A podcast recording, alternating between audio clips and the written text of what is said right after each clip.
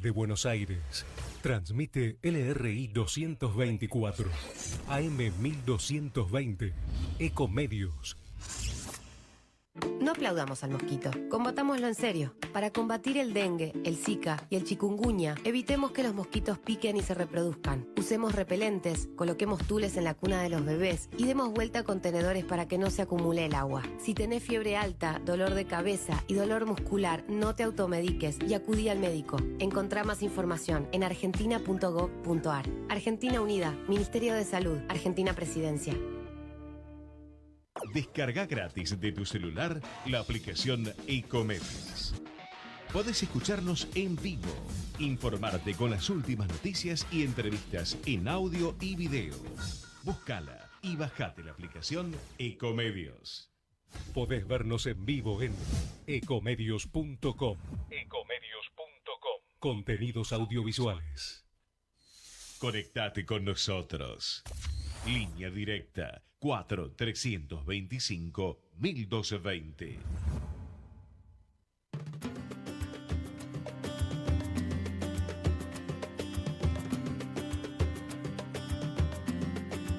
Te mando flores que recojo en el camino. Yo te las mando entre mis sueños porque no puedo hablar contigo y te mando besos en mis canciones. Y por las noches cuando duermo se juntan nuestros corazones, te vuelves a ir. Si de noche hay luna llena, si siento frío en la mañana, tu recuerdo me calienta y tu sonrisa. Cuando despiertas, mi niña linda, yo te juro que cada día te veo más cerca. Y entre mis sueños dormido trato yo de hablar contigo sentir de cerca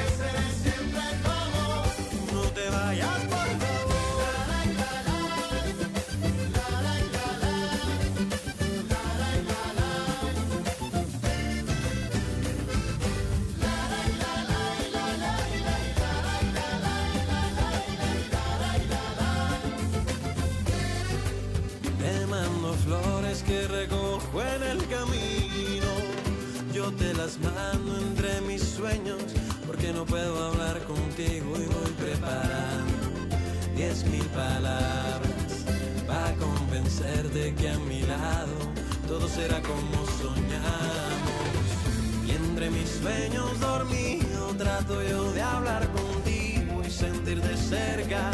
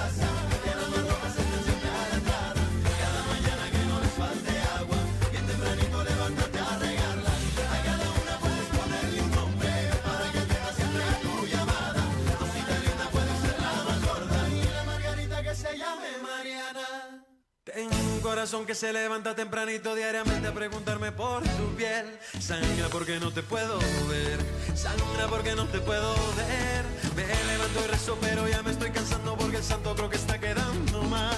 Rezo porque no te puedo ver, rezo porque no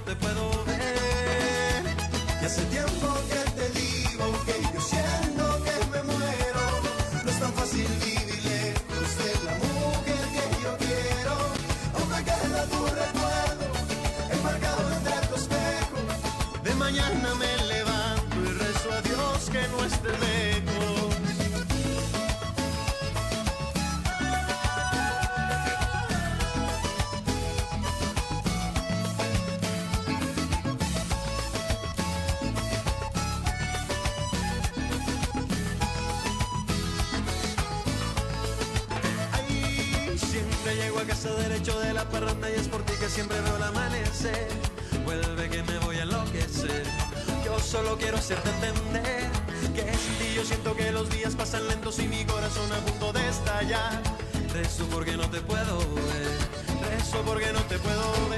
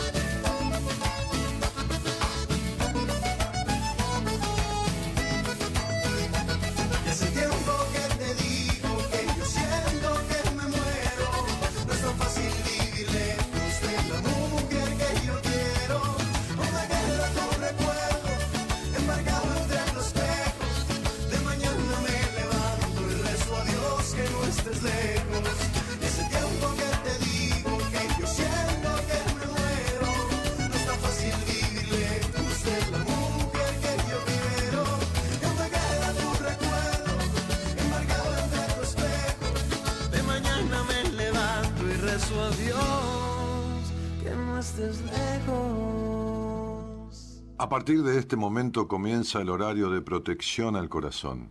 La permanencia frente a la radio depende exclusivamente del cariño que cada uno se tenga. Este programa trabaja con las emociones. Cualquier semejanza con la realidad es tu responsabilidad, ya que solo vos podrás afrontar lo que fuiste, lo que sos y lo que querés ser ante un imprevisto impacto con ciertas verdades que desconocías. Entendemos que quizás hayas estado huyendo demasiado. Es hora de dejar de escapar. Gracias por volar con buenas compañías. Con ustedes, Daniel Martínez. Hola, buenas noches, ¿cómo estás?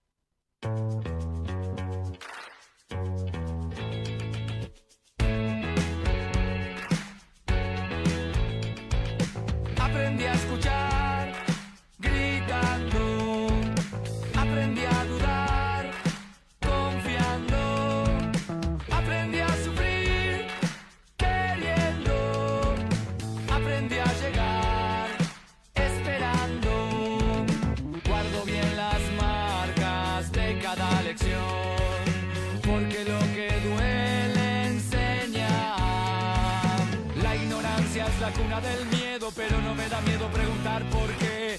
profundo es un río me entero, solo cuando meto el pie.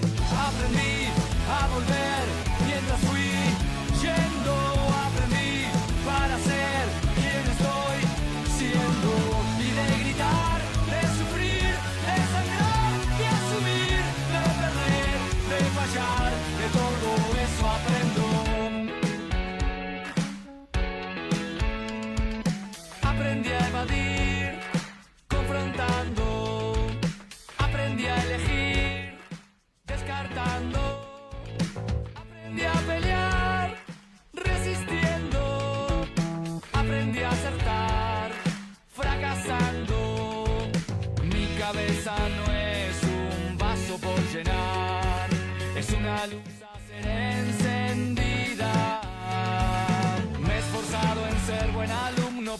presumo de lo que sé. Como el tridente de Neptuno, tengo el poder en mi saber.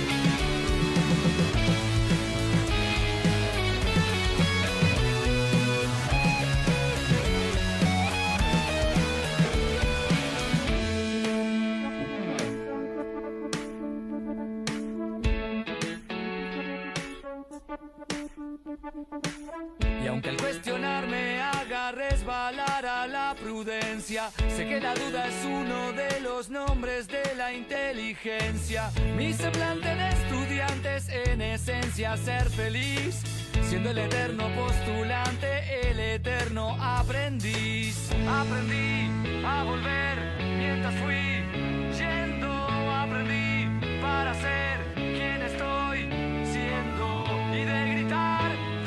Aprendiz, aprendiz, aprendiz, aprendiz, y esto es viviendo y aprendiendo, y todo el mundo aprende, ¿no? Este, y todos aprendemos de todos, pero, pero hay cosas que las aprendemos mal, o las aprendemos de- desproporcionadamente, ¿no? Buenas noches a todos, ¿cómo están?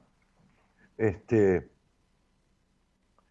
estaba medio garabateando sobre un apunte esta tarde que le pedía a, mi mujer que me lo, imprimiera, no había, no había tinta en la impresora, ¿viste? La impresora es una traidora, ¿viste? Te deja en el medio del camino sin avisar.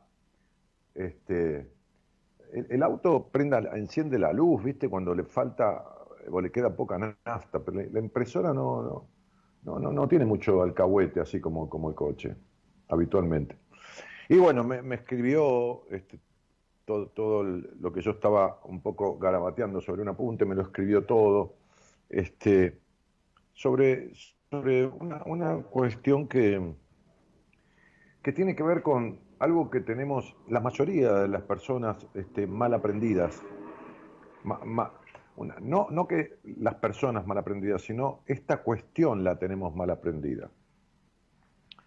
Como, como siempre digo, el niño nace y crece habitualmente mirando el afuera, porque, porque no sabe ni tiene idea de cómo mirar hacia adentro. No tiene idea que existe el adentro. Un bebé no tiene idea que existe el adentro, que existe el interior, que existe el inconsciente, que existe nada de todo esto, nada todo lo que es realidad en el mundo para un ser humano, para un bebé, para un animal humano, que es un bebé cuando nace, pues es un animalito, este, este, este, eh, literalmente un animalito, todo es afuera, todo es el afuera. Por eso se deslumbra con un llavero, ¿no? ¿No? Que uno le mueve un llavero y no se deslumbra con sus manos ni con nada, es decir, la atención está puesta en el afuera. Para el niño, el afuera es lo único, porque el adentro de él es una pulsión instintiva. Eh, El tipo eh, no dice, ay, tengo ganas de hacer pis, cuando me baje el colectivo me aguanto y voy a un baño en un bar. No, se mea arriba del colectivo en, en las faldas de la madre. Se hace pis encima. No tiene un registro del adentro, un control del adentro. Pero, pero sí va mirando todo en el colectivo, ¿no? Va, va con la madre o con el padre o con quien sea y va mirando todo en el viaje, en el colectivo, en el tren, en el auto, donde sea. Entonces, él se asombra por alguien nuevo que le trae un juguete, pero por ahí esa persona nueva, el tío lo abraza y el pibe se caga encima, ¿no? Se me encima. Quiere decir que su adentro es incondicional, no existe, lo tiene dividido, lo, que registra es el afuera. Entonces, uno, cuando empieza a crecer, de- de- desde, desde esos primeros meses de vida, de esos primeros tiempos, consume todo lo que sea afuera con mucha avidez, con mucho deseo, con mucha sorpresa, con mucho asombro. Ahora, para que a este tipo recién nacido le vaya bien, lo que tiene que hacer es congraciarse con los que le permiten acceder a ese afuera. Es decir, con los que lo llevan a la plaza, con los que lo llevan con el cochecito a dar una vuelta, con los que lo, llevan en colectivo o en el auto, ¿no? Entonces, este, por eso cuando uno castiga a un niño, castiga en el sentido de, prohibirle algo, dice, bueno, ahora no tocas más tal cosa, bueno, no te presto más el celular, bueno, no te dejo jugar con la PlayStation, ¿no? Con, con un chico ya un poco más grande. Este, le quita algo que los demás le dan. Es decir, él, vos, sin los otros, cuando eres niño no sos nada. Nosotros, sin los otros, no somos nada cuando somos niños. He repetido una y mil veces, a ver, no es que sea ningún hallazgo a cualquiera de nosotros, por una cuestión de sentido común, nos hace centro el hecho de que un niño dejado en la calle al mes, a los dos meses, a los tres meses, a los cuatro meses, a los cinco meses, a los seis meses, al año, se muere. Y un animal no. Entonces, el niño es un inválido autonómico, o sea, no, no, no, no tiene autonomía, es, no puede por sí mismo. Por eso, ¿cuál es el único recurso que tiene? Y el único recurso que tiene es congraciarse con los demás. Viste que la madre dice, ay, es tan chiquito y parece que se diera cuenta. Parece que se diera cuenta que me voy a ir. Parece que se diera cu- cuenta que, que estoy mal. Parece, se da cuenta. No es que parece que se diera cuenta. El tipo se da cuenta. Ahora, ¿por qué se da cu- cuenta? Porque vive pendiente de la afuera. Vive pendiente de los que son sus proveedores. Vos date cuenta que si al tipo no le das la teta o no le das la mamadera o no le das la comida cuando tiene un año y medio, qué sé yo, dos años, no le pones la comida al plato, el tipo se muere de hambre, ¿qué querés que diga? Bueno, no, me jodas, me voy a la vuelta a comer una pizza. Ándala. pu-". No, ¿entendés? ¿Con qué? No sabe ni lo que es ir a la vuelta. Y, y- y tiene un par de años, no tiene la plata, no tiene nada. Es un dependiente emocional, es un inválido autonómico, es, un inválido. Somos, lo fuimos todos. Entonces este registro del afuera, este profundo registro del afuera, este único registro, le, le importa un pito al pibe de sí mismo. Lo que le importa es que quien lo tiene que abastecer lo, lo abastezca. Por eso hace cualquier cosa. Por eso hace payasito, por eso esto, por eso. ¿Cuántos años tenés? Tres, dos, lo que le enseñan. Todo porque, porque quiere morfar, porque quiere los juguetes, porque quiere ir a dar una vuelta. El niño no es más que un animal humano domesticado, no es otra cosa que eso. No es otra cosa que eso. Entonces, ¿qué sucede? ¿Cuál es la... eh, ¿Qué, qué desarrolla un niño?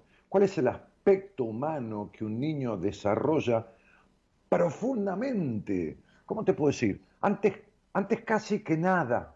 Si hay el amor, no, qué amor. Ay, desarrolla el enojo. No, qué enojo. El enojo es un mecanismo.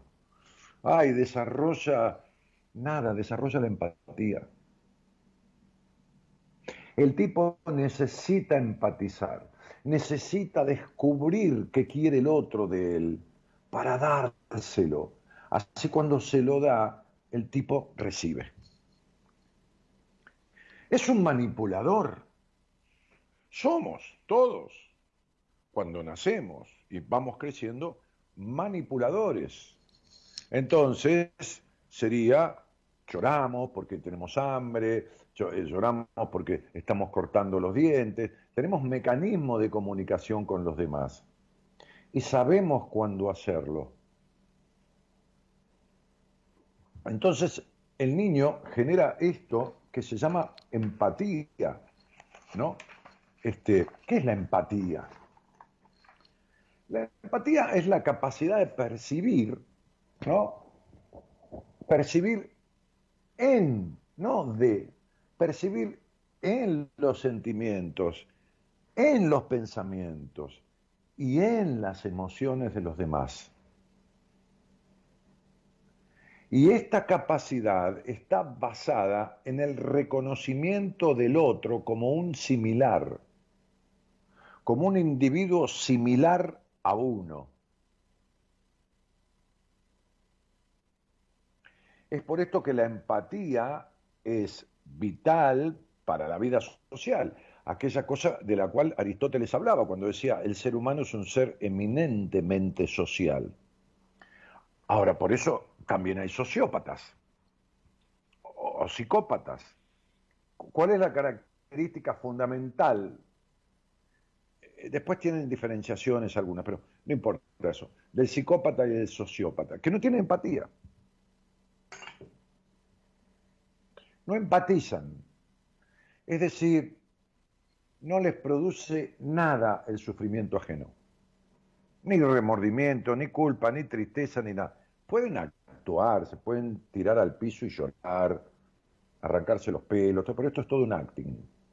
Es un acting manipulador. Justamente el psicópata, a pesar de lo que, a ver, pensándolo desde otro lugar, es un animal humano que nunca creció.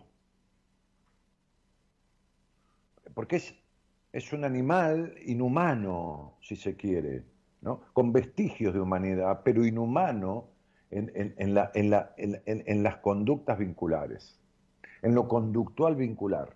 Es inhumano, ¿por qué? Porque no tiene registro del dolor ajeno, no le importa. No importa nada. Entonces, la empatía es algo que el niño eh, va desarrollando por necesidad. Qué amoroso que es el niño, qué divino que es. Mira cómo me... Eh, no, el tipo tiene terror que lo eches a la calle, que lo dejes ahí en pelotas y entonces no come no nada y se muere. Si no lo, si no lo levanta alguien, que lógicamente a cualquier niño que tires en la calle lo va a agarrar alguien, por supuesto, ¿no? Digo niño, digo bebé. Este, este, este, se muere. Si no lo agarra alguien, si no lo recoge alguien, se muere. Entonces, ¿qué sucede? Que esa, esa empatía que va desarrollando este, este niño, este, este bebé, en esos primeros años de su vida, le queda instalado como una conducta desproporcionada, desmedida, nos queda instalado así, porque estamos mirando todo el tiempo afuera y no miramos, miramos afuera y no miramos adentro. Sobre todo cuando hay madres o padres que son demandantes. Entonces, encima este tipo, el tipito este, cuando empieza a entender, cuando empieza a entender, entiende que todo es una demanda del otro, todo es una demanda de esa madre, todo, agua. Sí, da un poco de agua, amor. Es una demanda de esa madre, es una demanda de ese padre, es una exigencia, es tensión, presión, porque hay golpes. Esto. Entonces el tipo tiene que manejar esa situación. Imagínate, viste, un padre rígido, una madre esto, una madre melancólica, sufrida, eh, enferma, el tipo tiene que manejar esa situación, tiene que, tiene que empatizar, tiene que darse cuenta, tiene que... Entonces ahí, ¿qué, qué le pasa a este, a este niño? Que vos fuiste, que yo fui, cada uno con sus cosas. Empieza a despersonalizarse. Se empieza a Es decir, eso que nació, me interesa mucho que, explicarles esto. Hoy le pedía a, la psicopedagoga que, empieces a hacer un programa por mes, este, este que ya, yo ya la he presentado aquí como miembro del equipo. El otro día este, este, estuvo presente también cuando hicimos el festejo de mi cumpleaños con gente del equipo, este, que yo les conté que hice una, especie de escena, así, una cosa, un picoteo, así, en la vereda, ¿no? En la vereda de, no en la vereda acá en mi casa, ¿no? Pero digo, acá a la vuelta, en un restaurante que tiene un veredón grande, al lado del dique, aire por todos lados, distancia prudencial entre todos, bueno. Este, y hoy le decía a Antonella, em, este, le dije a Marita, dale una fecha que quiero que empiece a hacer un programa, un programa por mes, o bueno, ya veremos, o dos, bueno, no importa, sobre temas de la infancia, porque lo que trata a los chicos a los niños y a los adolescentes, ¿no? Hasta 18, 19, 20 años, 21 años, viste que hoy la adolescencia dura, qué sé yo, hasta qué edad. Entonces, y también consultas de los padres, ¿no? Entonces dije, trata alguno de los temas este, y, ya veremos, ¿no? Bueno, me interesa mucho este tema, porque entonces, para que comprendan ustedes por qué sus disociaciones vinculares, por qué sus conflictos, por qué su necesidad de aprobación, por qué esto, por qué lo otro, porque la fundación de estas disfunciones, ¿eh? el momento en que se fundaron estas disfunciones, fueron cuando ustedes eran niños. No importa lo que les diga cualquiera por ahí. No importa los psicoterapeutas, que yo de la infancia no hablo, como le dijeron a una paciente mía, yo de esto, del otro. No hagan caso. Todo está en la raíz. La mariposa fue oruga el árbol fue semilla. Entonces, sería antes de lo que existe, existió un antecedente. Antes de la mariposa fue la oruga. Entonces, digo, ese proceso de transformación es un proceso de transformación que se hace con el afuera. Es decir, una semilla de una planta necesita de la afuera, necesita de una tierra, necesita de un aire, de un agua, de un sol, de un clima. ¿Está? Entonces, si vos agarrás una planta que crece en el desierto y, la pones en, el, polo norte, no crece nada, porque no están las condiciones dadas. Entonces, ¿qué, sucede? Que un niño es una semilla de, una persona. Un niño es una semilla de persona. Para tener un desarrollo medianamente lógico, medianamente coherente y congruente, que nunca va a ser perfecto, necesita de agentes externos, necesita de lo que hoy se llama epigenético, que es una ciencia que estudia lo externo del individuo, porque de esto externo se va a nutrir.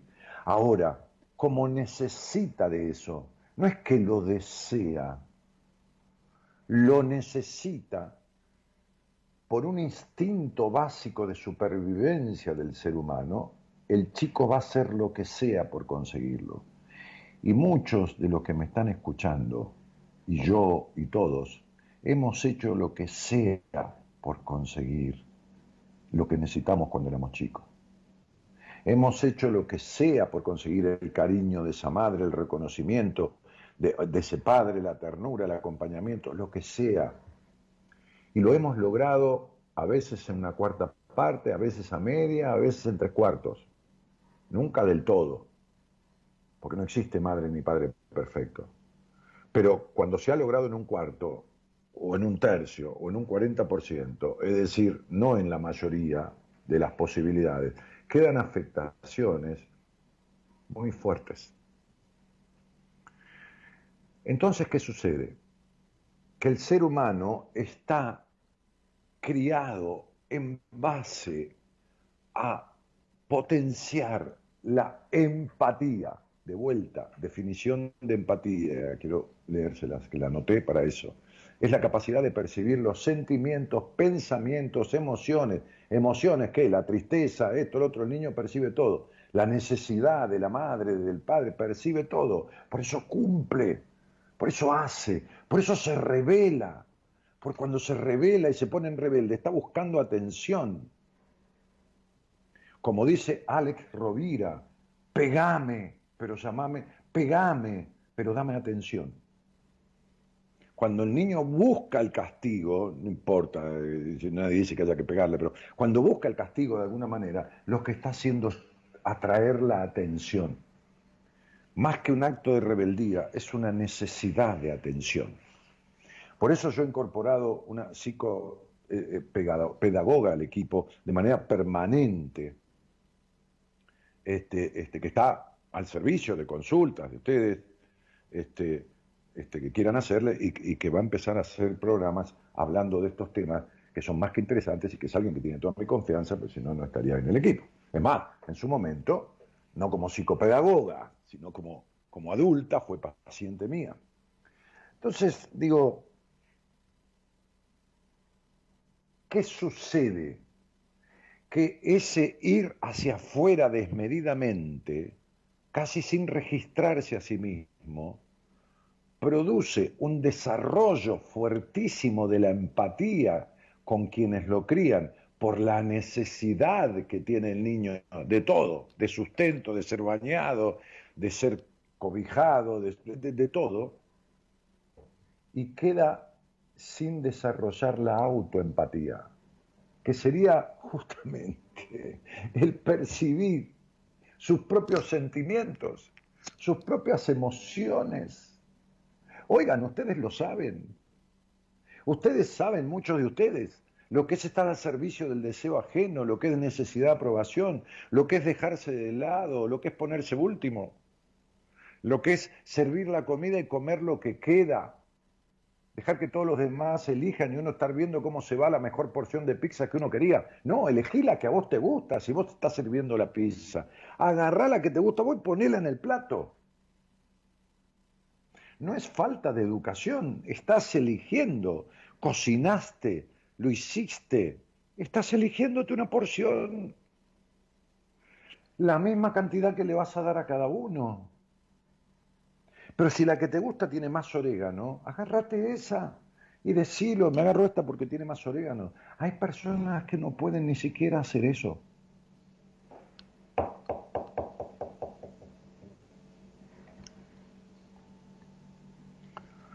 Entonces, la, autoempatía, ¿eh? este, este, es, acá me, ponía mi mujer de puño y letra, es la, es la capacidad de conectar con uno mismo de manera afectuosa, ¿no? De manera afectuosa, este, eh, eh, respetuosa.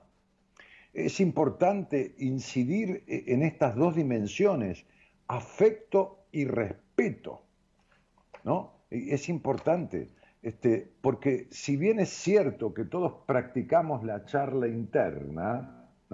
Y tenemos este, la capacidad de conectar con nuestro ser, no siempre lo hacemos de manera adecuada. ¿Por qué? Porque esta conexión está distorsionada. Porque al conectar tanto con los demás y dejarnos tanto de lado, ya se crea el hábito. El hombre es un animal de costumbres. El hombre, digo, el varón, la mujer. Eh, son animales de costumbres. Y cuando se habituó durante un año, dos años, que nació, tres años, cuatro años, cinco años, a mirar esto, mirar la necesidad de afuera, cuando va al colegio mira la necesidad de la maestra, porque si no le ponen un cero, mira lo que la maestra necesita para que lo aprueben, está todo el tiempo atrás de la aprobación. Viene y la agarra de la pollera a la madre o del jean, no importa, qué sé yo. Y dice, ay mamá, cómo te quiero, no me haces un poquito de milanesa, que esto. El tipo está manipulando, dando chamullo, le está dando al otro lo que el otro necesita para recibir él. Entonces está conectado más con el afuera que con el adentro. La autoestima es un ejercicio de bienestar y salud psicológica que solemos descuidar con frecuencia. Pero oigan, yo lo veo en profesionales de la psicología, en profesionales de la medicina.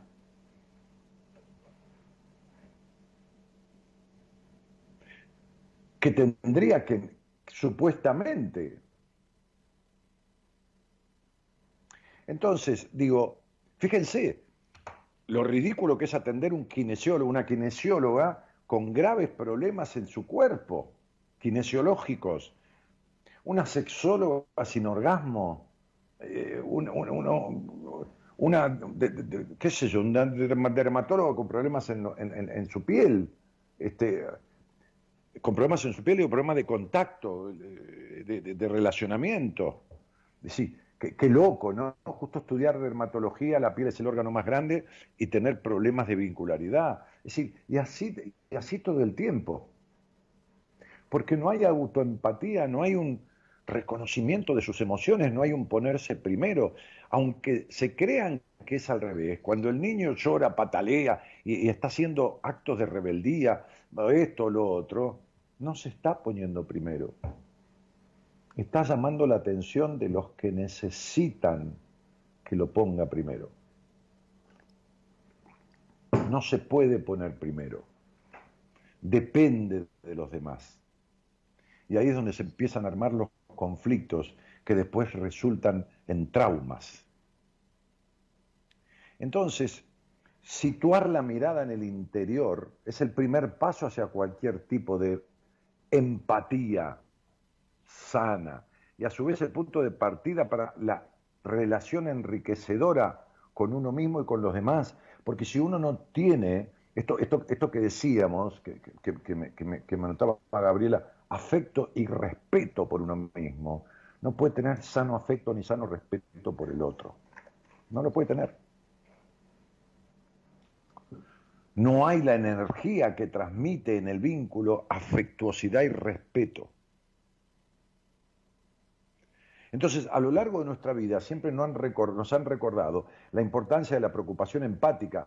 O sea, este, no pases el semáforo en rojo que podés lastimar a alguien, no digas eso que son palabrotas, que alguien se puede ofender, no esto, no. Empatizá, empatizá con los demás, empatizá con los demás. ¿Cómo decís eso delante de la abuela? ¿Cómo esto? ¿Cómo lo otro? ¿Cómo te, te, sacás los mocos, no seas asqueroso, que le das asco al tío? Es decir, repará en todos, presta atención a todos, metete tus ganas en el traste.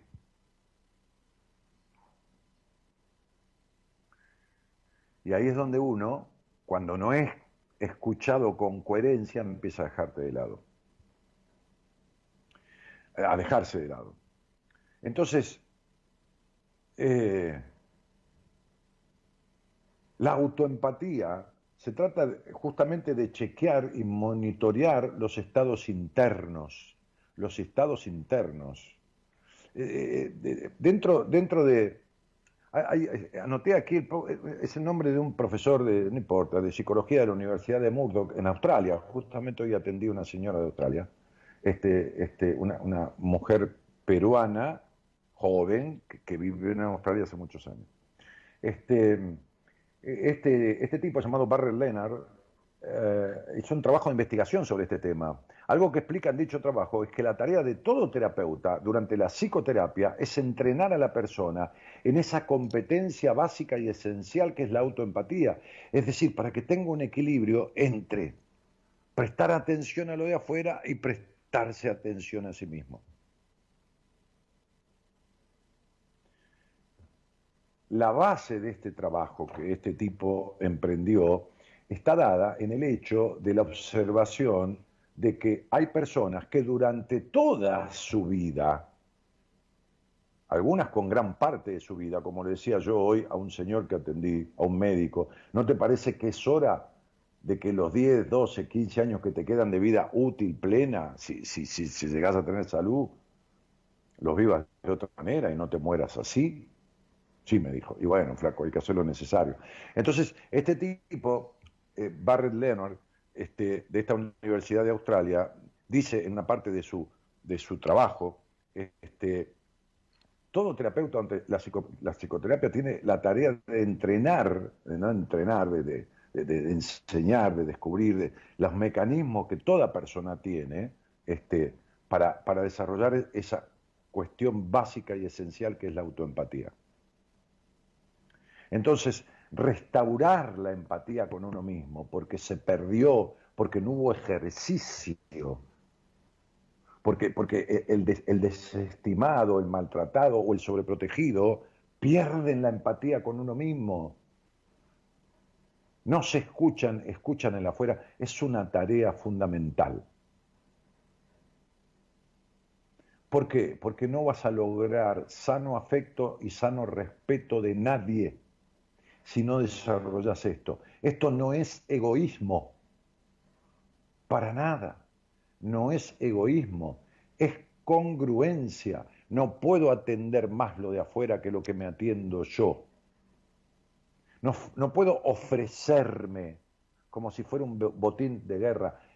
No puedo entregarme y dar incondicionalmente hasta que me duela dar. No es así. No es así. Entonces, digo, me, parece que este tema es, es un tema que, que, hay que tener en cuenta para arreglarlo, sanarlo, este, y, y tener esta esta coherencia, esta congruencia en las relaciones interpersonales. Imagínense una mujer con un psicópata o un tipo con una psicópata, que he tratado hombres con, mujeres psicopateadoras totales, este, este, o psicópatas directamente, mujeres también, ¿no? Eh, imagínense, están al servicio de dar todo y no recibir nada. Hasta el cuerpo, de dar todo y no recibir nada. Entonces, digo, una sana empatía y una sana autoempatía, el equilibrio, ¿no? Había dos amigos comiendo, entonces pidieron para comer dos milanesas, ¿no? Con, una ensalada, qué sé yo. Entonces llegaron las milanesas en una, en una bandeja, una fuente, y, el mozo puso un plato para cada uno, ¿no? Este, entonces eh, uno de ellos se agarró la más grande. Había una diferencia, como de un 30% de una milanesa a la otra, vieron que a veces no son todas iguales. Entonces se agarró la más grande, la milanesa más grande. Entonces el otro le dijo, eh, pero qué tipo que sos. Dijo, ¿por qué? Y te agarraste la más grande. Pero escuchame una cosa. A ver, le dice este, ¿no? Si vos hubieras servido la milanesa, ¿qué hubieras hecho? Y nada, me agarro la más chica y te doy la más grande a vos. Bueno, como yo te conozco, y siento empatía por lo que vos sentís y deseás, me agarré la más grande yo y listo, te ahorré la tarea de repartirlo. Al final los dos comieron milanesa, pero un tipo tenía buena autoempatía y buen ingenio para explicar lo que hizo y quedarse con la más grande. No tiene nada de malo, los dos comieron milanesa. Señoras y señores, buenas noches y muchas gracias por estar. Ven y siéntate que quiero hablarte. Ven y cállate que es importante. Ven y escúchame para explicarte. Hay cuatro tipos de personas en todas partes. Vamos poco a poco desde lo bueno a lo malo. Para que notes lo que es más evidente. Vamos a describir cómo es el humano. Para que lo sepas por si no estabas consciente. Vamos a tomar el primer sujeto A. Alberto lo voy a llamar por facilidad. El sujeto B, Brian y C de César. La D para Daniel, cualquier nombre ha de funcionar. A partir de ahora Alberto es un pobre chico que tiene problemas, no puede lidiar solito. Los tres personajes a continuación le darán la parte reflexiva a la canción. Brian se acerca muy amablemente, le toca la espalda y lo mira de frente. Siente su pesar, su tristeza y su dolor. Escucha sus problemas y lo hace sentir mejor. Alberto no está solo, puede compartir su carga. Brian le da apoyo, quita el peso de su espalda. Todo muy bonito, todo terminará bien. Viajemos en el tiempo, ahora el sujeto César es un chico que no siente la empatía, le da igual que Alberto esté callado todo el día. Los días pasan y Alberto se siente solo, todo el peso y cargas en presión en su pecho. Ya no puede más, necesita desahogarse. Va con César con la esperanza de salvarse, mas no piensa que a C no le interesa. Habla, no lo escuchan, no siente la ligereza. Son muchos problemas para una sola persona. Ven su dolor, pero la gente no reacciona. Está cansado de luchar contra la vida. ¿Qué caso tiene? Mi batalla está perdida. Ya está decidido a va a terminar con esto. No hay que ser explícito para saber el resto.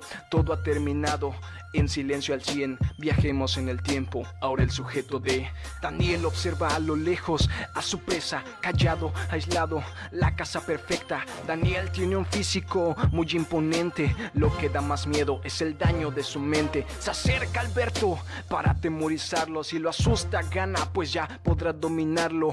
Ah, no quiere más problemas de los que ya tiene. Pero es muy tarde, porque de ella viene.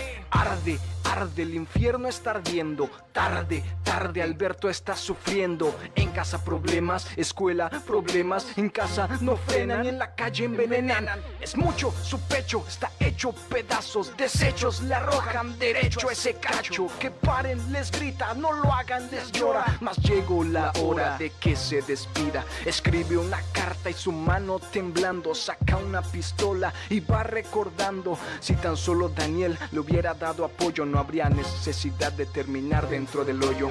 Un sabor salado hace que empiece a dudarlo. Lágrimas de sufrimiento que quieren calvarlo. Su vida fue un tormento, un infierno ardiendo. Y de igual manera acabará en un estruendo. Dime, ¿tú eres A, B, C o D? El mundo tiene muchos como César y Daniel. Necesitamos de Brian.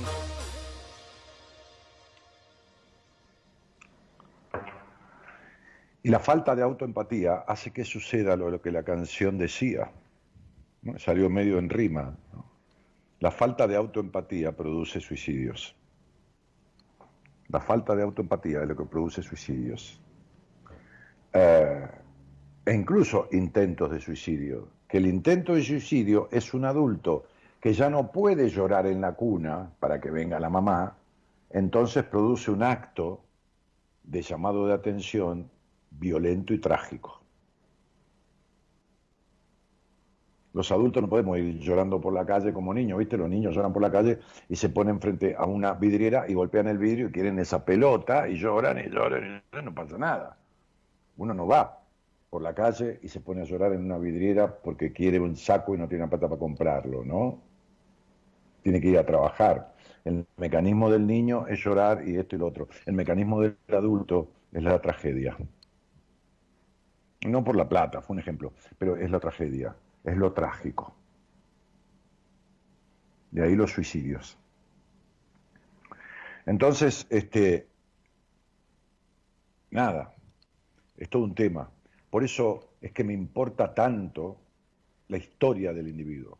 Me importa tanto como profesional de la psicología el sistema, ¿no? Me pasa, lo hablo mucho con mi mujer, muchas veces de pacientes que compartimos, porque yo hago una etapa del trabajo. Hoy hablaba yo con una psicopedagoga y con una eh, terapeuta de mi equipo que están atendiendo a la madre una y, a la y al hijo la otra, ¿no?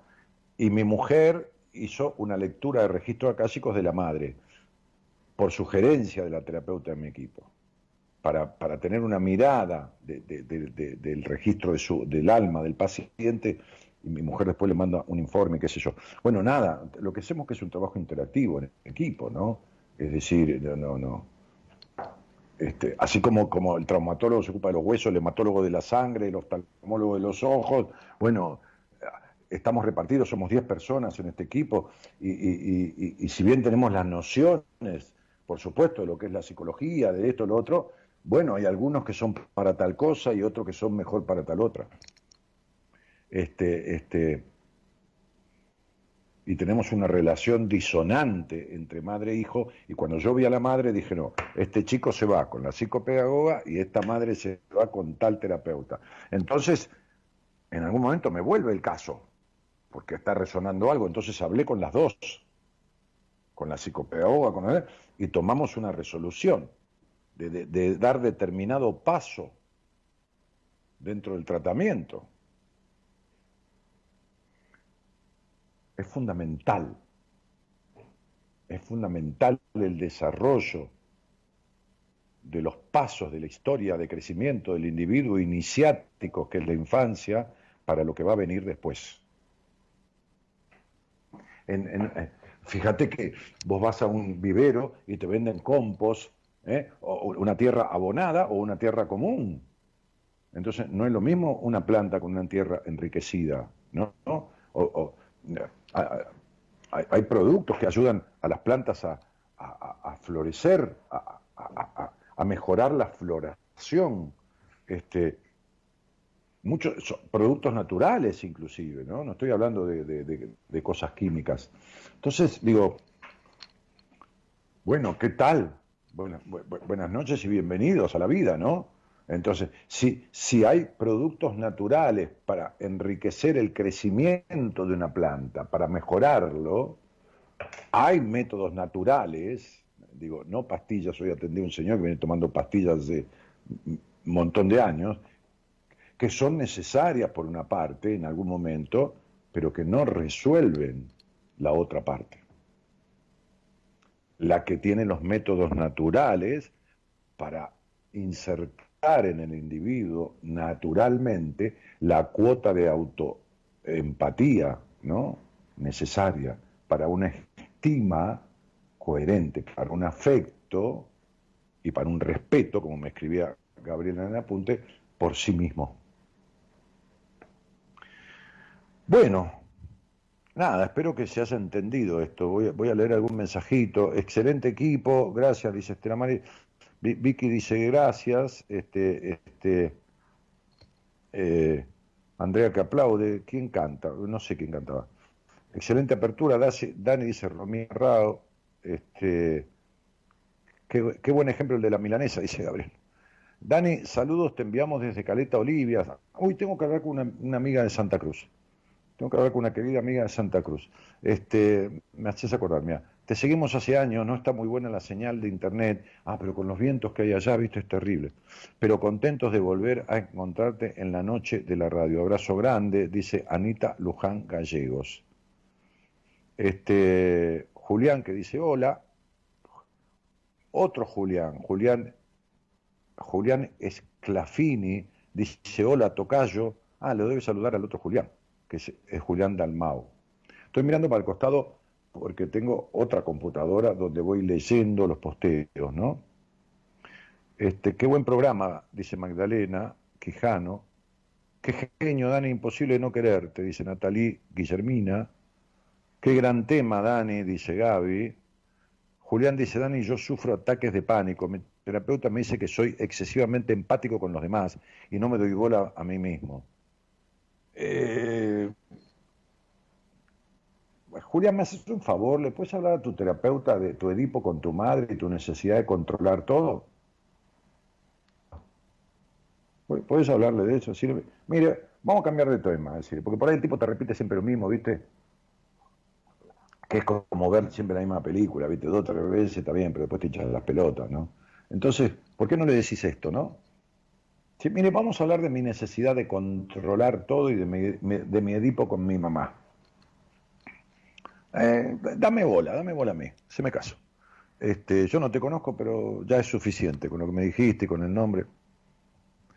Este, bueno, nada, ¿qué más? A ver, Dani desde Paraná, Entre Ríos, Roxana Gentile, este, y, y, Vicky Martínez, que dice temazo, y Vilma, que dice muy bueno el tema de hoy, maestro. Eh, autoempatía, grandioso, dice Cristina. Este, este, qué gran tema y nadie habla de la autoempatía. Gracias, Daniel, dice Andrea Fernández. Y Rocío dice, buenísimo lo que decís. Sí, lo que quiero explicarle, este, este, estoy escuchando atentamente, dice Mónica Delgado, y seguramente que este tema les ha eh, compártanlo el programa. No, no por mí, eh, compártanlo por, por la gente, porque no, no, no, no, no, no le hablan de estas cosas, ¿entienden? No le hablan de otra cosa ni en terapia. Porque, eh, no digo todos, ¿no? Pero el, el, lunes escucharon ustedes una señora con 20 años de terapia que me escucha a mí hace 15, 18 años y, pobre, no, no da pie con bola. O sea, sería... ni una había arreglado de todos sus quilombos. Le, le, expliqué los cuatro, cinco aspectos de su crianza, y esto y otro, y, no, no, había resuelto nada, ¿no? Entonces, este, sí, ahí voy, algo que tengo un llamado, me están por todos lados. Este, pregunto, desde lo hipogenético, no, no es hipogenético, es... no bueno, no importa, epigenético, pero no importa. El secreto está en la calidad del abono con el cual se haya nutrido la semilla, dice Cristian García. Muy rebuscado, Cristian, cuando quieras hablamos, dale. A vos es un tipo que te falta empatía con vos mismo. Hola, buenas noches. Hola. Que, sos muy voltero, Cristian, tenés que hablar de vos y de tu realidad, no de la, lo eufemístico. ¿Entendés? Yo di un ejemplo, pero hablé del individuo. Los eufemismos no sirven, hay que hablar claro. Querida, ¿cómo te llamas? Naira Rodríguez. ¿Naira? Naira, sí. Ah, muy bien. Este, ¿y, de dónde eres? De Bogotá, Colombia. Ah, muy bien. Y, y dime, ¿cuánto haces que nos conocemos? Yo te sigo escuchando los temas que propones hace más o menos tres meses. Súper interesante, han traído mucho, mucho crecimiento a mi vida. Te agradezco por eso. Bueno, eh, yo te agradezco que me agradezcas, pero yo pongo, yo pongo la mesa y sirvo la comida. Si tú no te sientas a comer, o sea que agradecelo, agradecetelo a ti por haber tomado de lo que yo sé, que es una parte de lo que se sabe, nadie sabe todo. Es decir, el mérito de mis pacientes, cuando logran en dos, tres o cuatro meses revertir cosas de toda su vida, el mérito es de ellos fundamentalmente. Este, hoy hablaba con un médico yo, que, tomó una consulta conmigo, este, y yo le decía, eh, el 90% de los médicos ven a la enfermedad, pero no ven al enfermo. Ven al órgano, pero no ven al cuerpo y al alma y a la mente del paciente. Y le decía, vos no viste que un tipo, le digo, un tipo llega a la oficina después de una semana que no va, llega a su trabajo, y, un compañero le dice, ¿qué te pasó que no viniste en toda la semana? Y, el compañero, el que, faltó, le dice, y me enfermé. Y, entonces, ¿cómo estás? No, no, ya me curé. ¿Qué está diciendo? Que se enfermó a sí mismo y que se curó a sí mismo. ¿Se entiende, Naira, lo que quiero decir? Sí, Dice, me enfermé y dice, me curé. Entonces yo le decía al médico, vos y yo no curamos a nadie. Ayudamos a que el otro se sane. El que se cree que cura a alguien está loco. Porque aunque el enfermo vaya y se acueste en la sala de operaciones y el médico le haga la operación, por supuesto que lo hace el médico, el enfermo se puso ahí para que, se, que lo operen. El enfermo se preparó para la operación. El enfermo quiere curarse, pagó su obra social o lo que fuera, o hizo el régimen que el médico le dio y fue el día de la operación, podría no haber ido. Y decide no ir y no operarse. Entonces, digo, uno se cura, el otro lo ayuda. No curamos a nadie, somos ayudadores profesionales, solamente. ¿A qué te dedicas, Naira?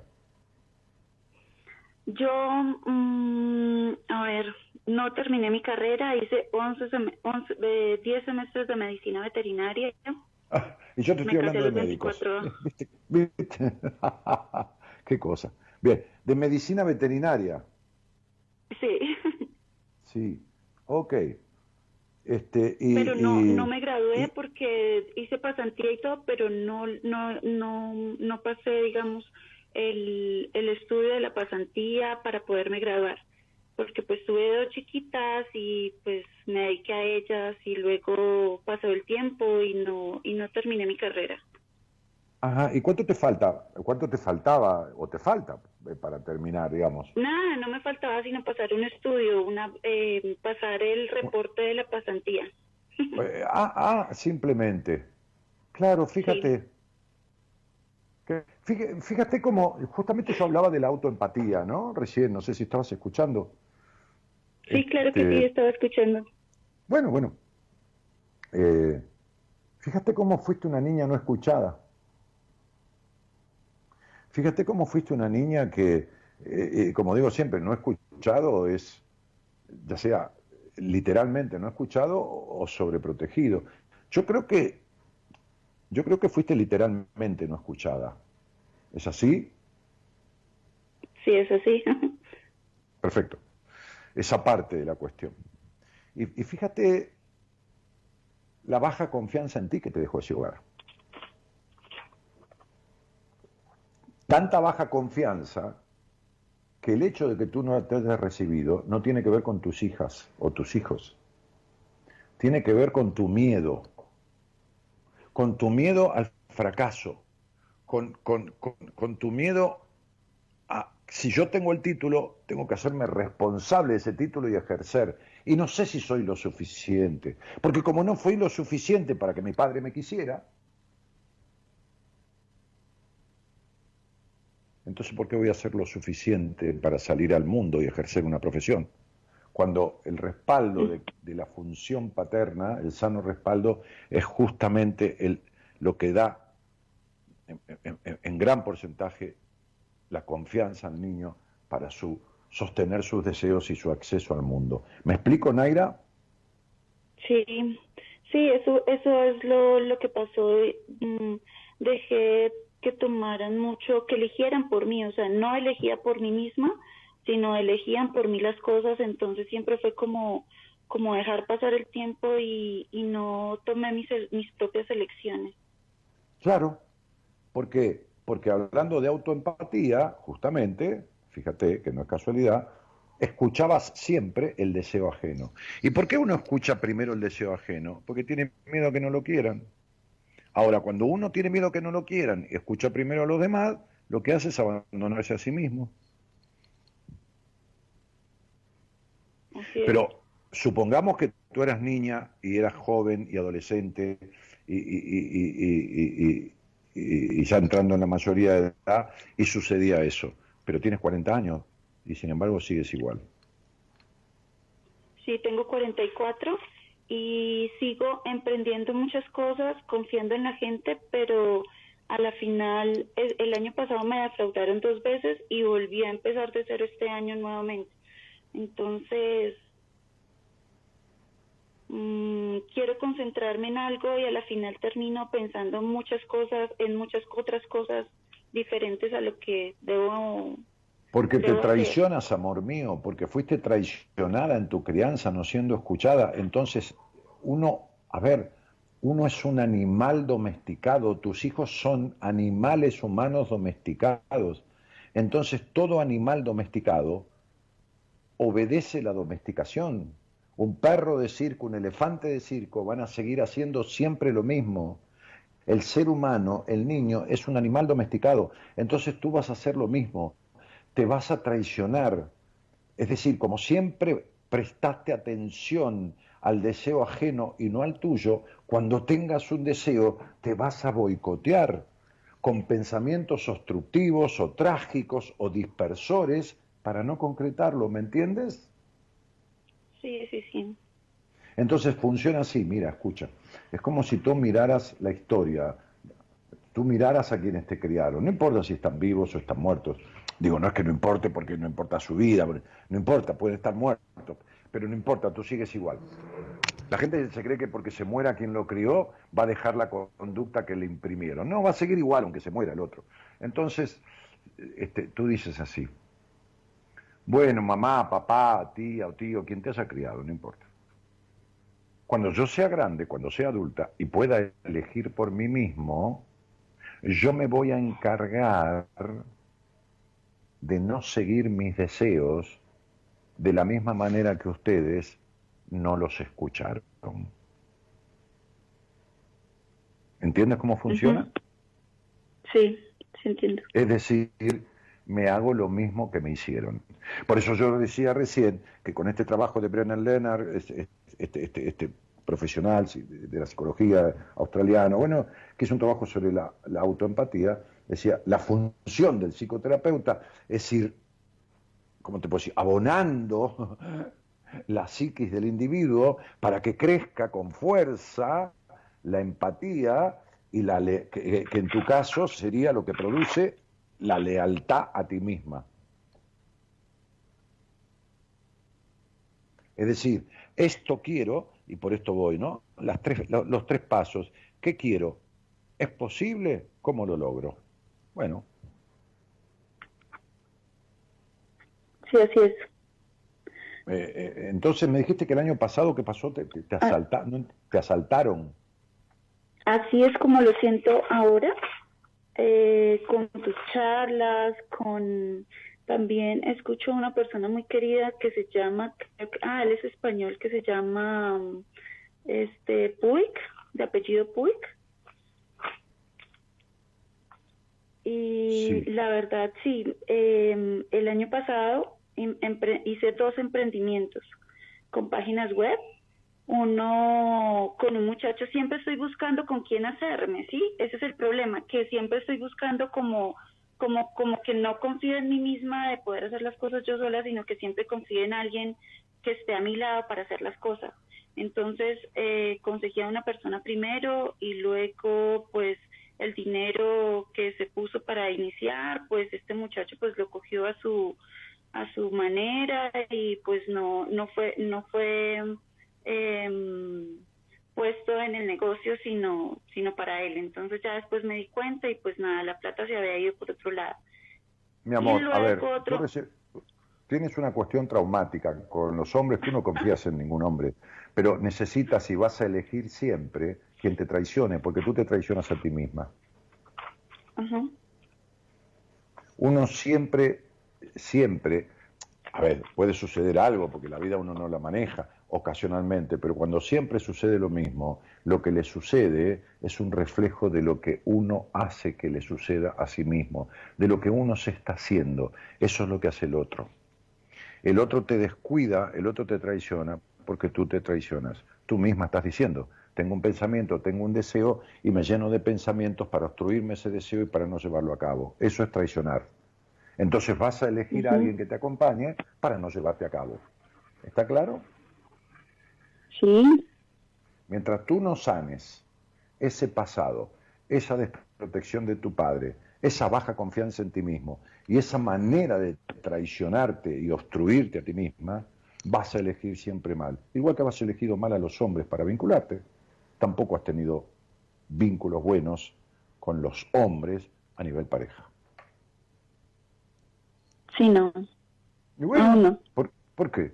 Porque el modelo que tienes de hombre que no, o de varón que no está resuelto en ti mismo es un modelo decepcionante que es tu padre, con el cual tuviste tempranas decepciones, ya muy de niña. Sí, así fue. Sí, claro. Además de eso, 29, 30, 29, ¿Qué cuestión hubo a tus siete años, siete años y medio? Conflictiva. ¿Recuerdas? Sí, es que tuve, un padre bien, bien, bien violento.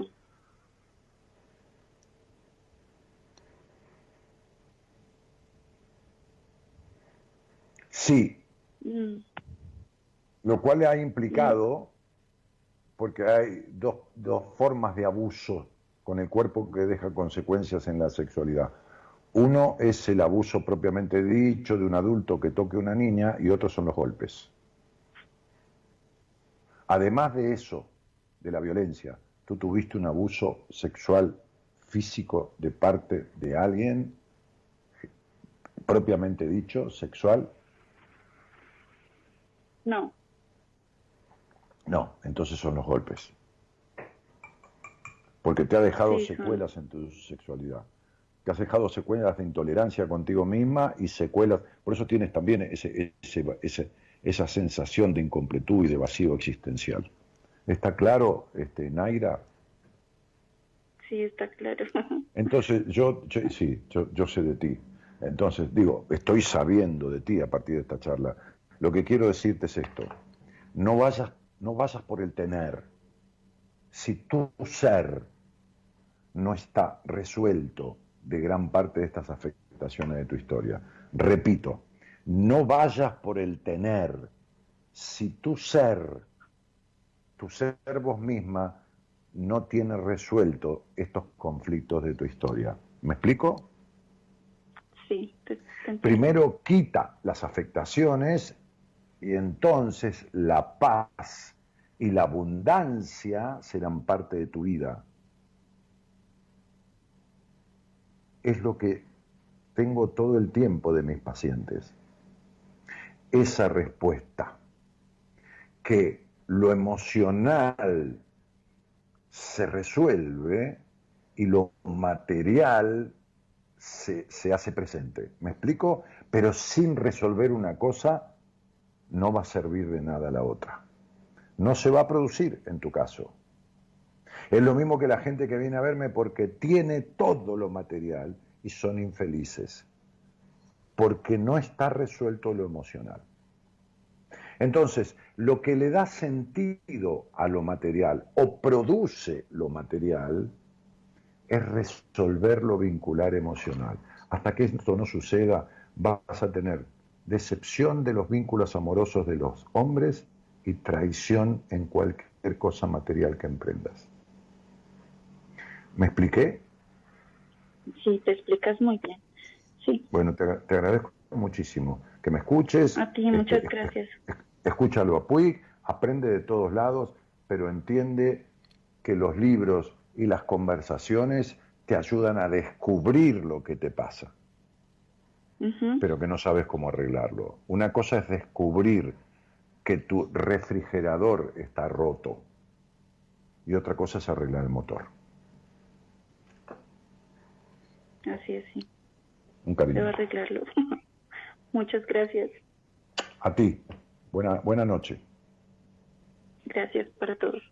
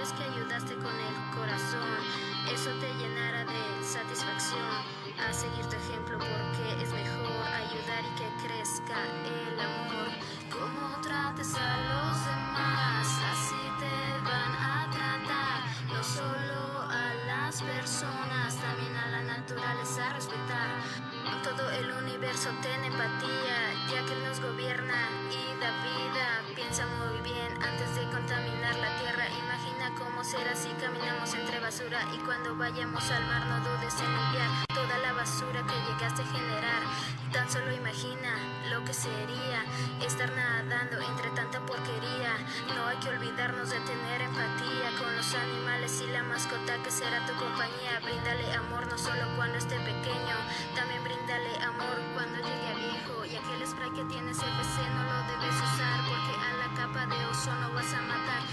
de prender un cigarro, recuerda que hace daño a la atmósfera, a ti y a los que te están rodeando. Como trates a los demás, así te van a tratar. No solo a las personas, también a la naturaleza. Y Laura Goy, Laura Goy dice, quiero salir al aire. Mandá un WhatsApp al 11 31 03 6171. Si están en el exterior, 549 11 31 03 6171. Pero mensaje de WhatsApp, no llames al teléfono.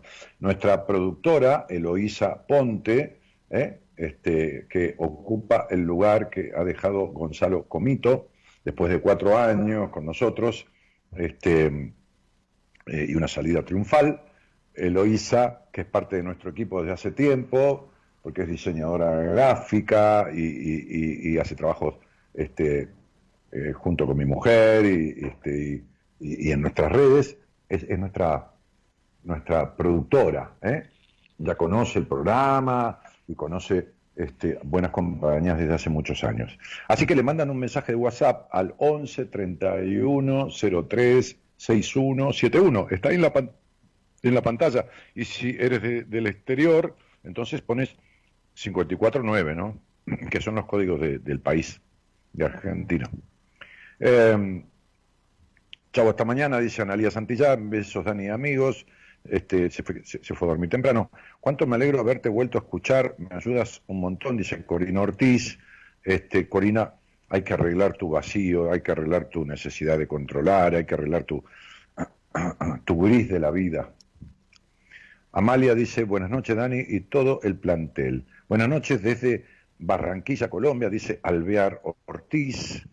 Este, Estela Díaz Cornejo, que es una psicóloga de Tucumán, dice interesante, autoempatía sería el gran desafío de padres y educadores, qué paradoja, hasta estructuralmente adolescentes de autoempatía y que encima de todo se dan dentro de un sistema absolutamente perverso.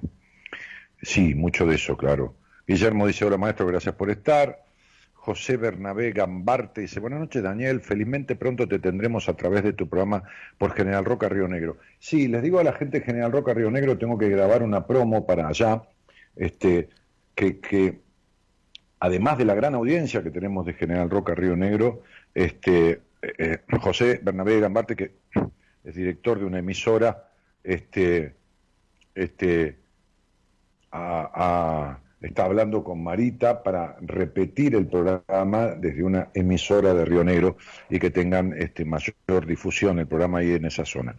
Eh, hola Dani, tengo muy poca empatía conmigo misma, dice Agustina León. Bueno, Agustina, es lo mismo que cuando te queda poco delineador para los ojos, ¿viste? Para maquillaje, vas, tú no lo fabricas, vos no lo fabricás, eh, vas a buscar donde hay. Este, bueno, hacelo, hacé lo mismo. Andá con alguien que te enseñe o te provea de lo necesario para poder tener la cuota de empatía que necesitas. Eh, eh, Mauricio Crisuolo dice, hola buenas noches, abrazo a la distancia. Este, ahí se saludan vecinos de Mendoza, Yoji Chacur, María Pitti, también desde Mendoza, Lucas Frías. Bueno, nada, muchísima gente, este, muchísimos mensajes. ¿eh? Hola, buenas noches. Hola, un- Hola, ¿cómo te va? ¿cómo estás? Bien, muy bien, qué sé yo. Bueno. Bah, cre- creo, no sé. Digo, muy bien de estado de ánimo y de salud. Después, ya, viste, en otros aspectos, dejémoslo así. Este, ¿De dónde sos, Andrea? Soy de Rosario. Ajá. Hace muy poquito que te descubrí y la verdad me has cautivado. Bueno, Y te, te vengo siguiendo, bueno, te seguía por los, los domingos, pero bueno, como yo generalmente duermo de, las- a las 11, ya estoy muy dormida. Hoy hice un esfuerzo y dije, voy a escuchar un programa porque quiero hablar con Daniel. Sí, bueno. lo que pasa es que vos, eh, en nuestro Spotify, si te bajás eh, eh, Spotify, es una aplicación, este, eh, eh, eh, se denomina de la misma manera que el Facebook, Daniel Martínez Buenas Compañías, el Spotify, y escuchar los programas a cualquier hora, quedan ahí subidos todos los días. Bueno, pero esta interacción no, no iba a ser lo mismo que escuchar un programa. No, no, si querías hablar, por supuesto, pero te digo para otros días que tanto Claro. en el Facebook como en el Spotify quedan subidos los programas, simplemente esto. Sí, sí, sí, bárbaro. ¿Tu segundo Así nombre es Sin H? ¿Es Ruth Sin H? Sin H, perdió la H, sí. Perdió la H por la... Yo pienso que entre mi, mi papá, que mucho no entendía de, de reglas ortográficas, y la empleada del registro civil, ahí quedó, Ruth, sin H. Bueno. Ok, entonces. Eh, 6 y 1, 7. Bueno, y, y, ¿y con quién vivís? Vivo con mis dos hijas. Eh, tengo una de 21 y otra de 18. ¿Cómo se llaman? De, de primer nombre, digo, ¿eh? no, no la Julieta, la las dos se llaman de primer nombre María, porque yo estaba así como buena. Eh, y una se llama Julieta, la más grande, y Celina, la más chica. Bueno, sí, ¿qué te iba a decir? ¿Y, y tenés alguna actividad? Este, Yo estoy empezando por primera vez a ejercer profesionalmente, independiente, la profesión de abogada. Me recibí hace muy poquito, cuatro años, y bueno, eh, estuve casada veintipico de años, me separé, y, y este año he decidido largarme sola. pero antes, ¿trabajabas como Mm. abogada para algún estudio jurídico o para, Siempre. para lo que... Para, Siempre, para- tra- siempre sí. trabajé para un abogado Ah. eh, o para algún político. Bueno, pero, pero tenés experiencia en tribunales y todo eso, ¿no? ¿Cómo? ¿Tenés experiencia en tribunales o en gestión o en, o en, o en Sí. reda- redacción de, Sí. de presentación, mediaciones y todo eso? Exactamente, sí, sí, tengo experiencia, tengo experiencia y, y bueno, pero el gran desafío fue, bueno, dejar el último estudio en el que estaba cómoda, pero mm, ahora tengo que conseguir mis clientes. Claro, estabas cómoda económicamente, pero acomodada en cuanto a tus deseos. No estabas cómoda con los deseos, estabas Por acomodada con los que deseos. no, por Claro. supuesto que no. Claro. Tenía una comodidad, pero bueno, Sí, una Eh, comodidad económica, ¿viste? exactamente, sí. Una Eh, cosa ¿qué te iba- segura, que parecía seguro, ¿Y c- y cómo, cómo llegaste acá a Buenas Compañías? ¿Cómo llegué? Por Instagram. Te Ah, en ¿alguien, ¿Alguien te Instagram. pasó algún posteo de Instagram? No, no, no, no, no sé cómo llegué, porque soy muy curiosa, soy muy buscadora. Y empecé a escucharte, y vos sabés que sí, empecé a escucharte y una vez te escuché y no reparé en tu nombre. Y dije, wow, qué interesante, te quise buscar otra vez y te buscaba con otro nombre, hasta que ahora, no sé, a la cuestión de 15 días te descubrí que eras Daniel Martínez y bueno, estoy así como muy seguidora. Sí, este, Andrea, y, y, y, y qué te trae a la charla? Si es algo en particular, ¿no? Digo, pregunto por las dudas.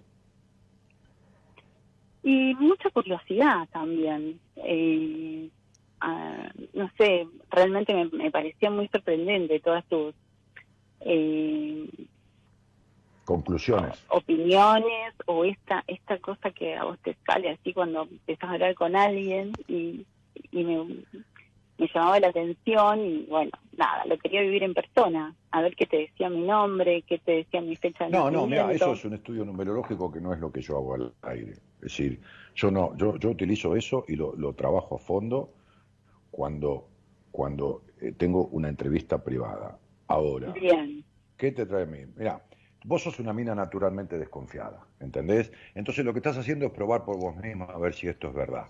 No digo que no creas, digo que no crees del todo. Entonces vos querés ver si yo sé lo que sé. Y si yo tengo que demostrarte lo que sé, entonces a mí me falta confianza en mí mismo. Yo no ando demostrando lo que sé a nadie. Había una obra de teatro que yo escribí junto con un licenciado en letras y con una eh, este, este, directora de teatro, eh, justamente que, estrenó una obra en Argentina, que es de un cuento que se llama Caballero de Maduro Oxidada, en donde yo actué en algunas, en algunas funciones como, como haciendo el personaje de Mago Merlín. Y en esa obra de teatro es un encuentro entre Dios y un juez, y un juez agnóstico. Entonces en un momento Dios le dice tantas cosas a este tipo que el tipo empieza a dudar, ¿viste?, de que Dios existe, porque el tipo no creía en Dios. Entonces en un momento dice, bueno, mira, si, si, si de verdad sos Dios, demostrámelo, no sé qué le dice, de tal manera. Entonces el tipo le dice, Dios, supuestamente Dios, le dice, si yo tuviera que demostrártelo, no sería Dios. Entonces yo no soy Dios, pero si yo tuviera que demostrarte lo que sé, entonces yo no sería yo. Sería un tipo falto de confianza en mí mismo. Entonces, decime cuál es la cuestión, si te trae alguna, y si no, buscate un análisis numerológico conmigo en particular. Y entonces ahí, que vas a pagar una cantidad de dinero, yo estaré una hora a tu servicio de tu curiosidad.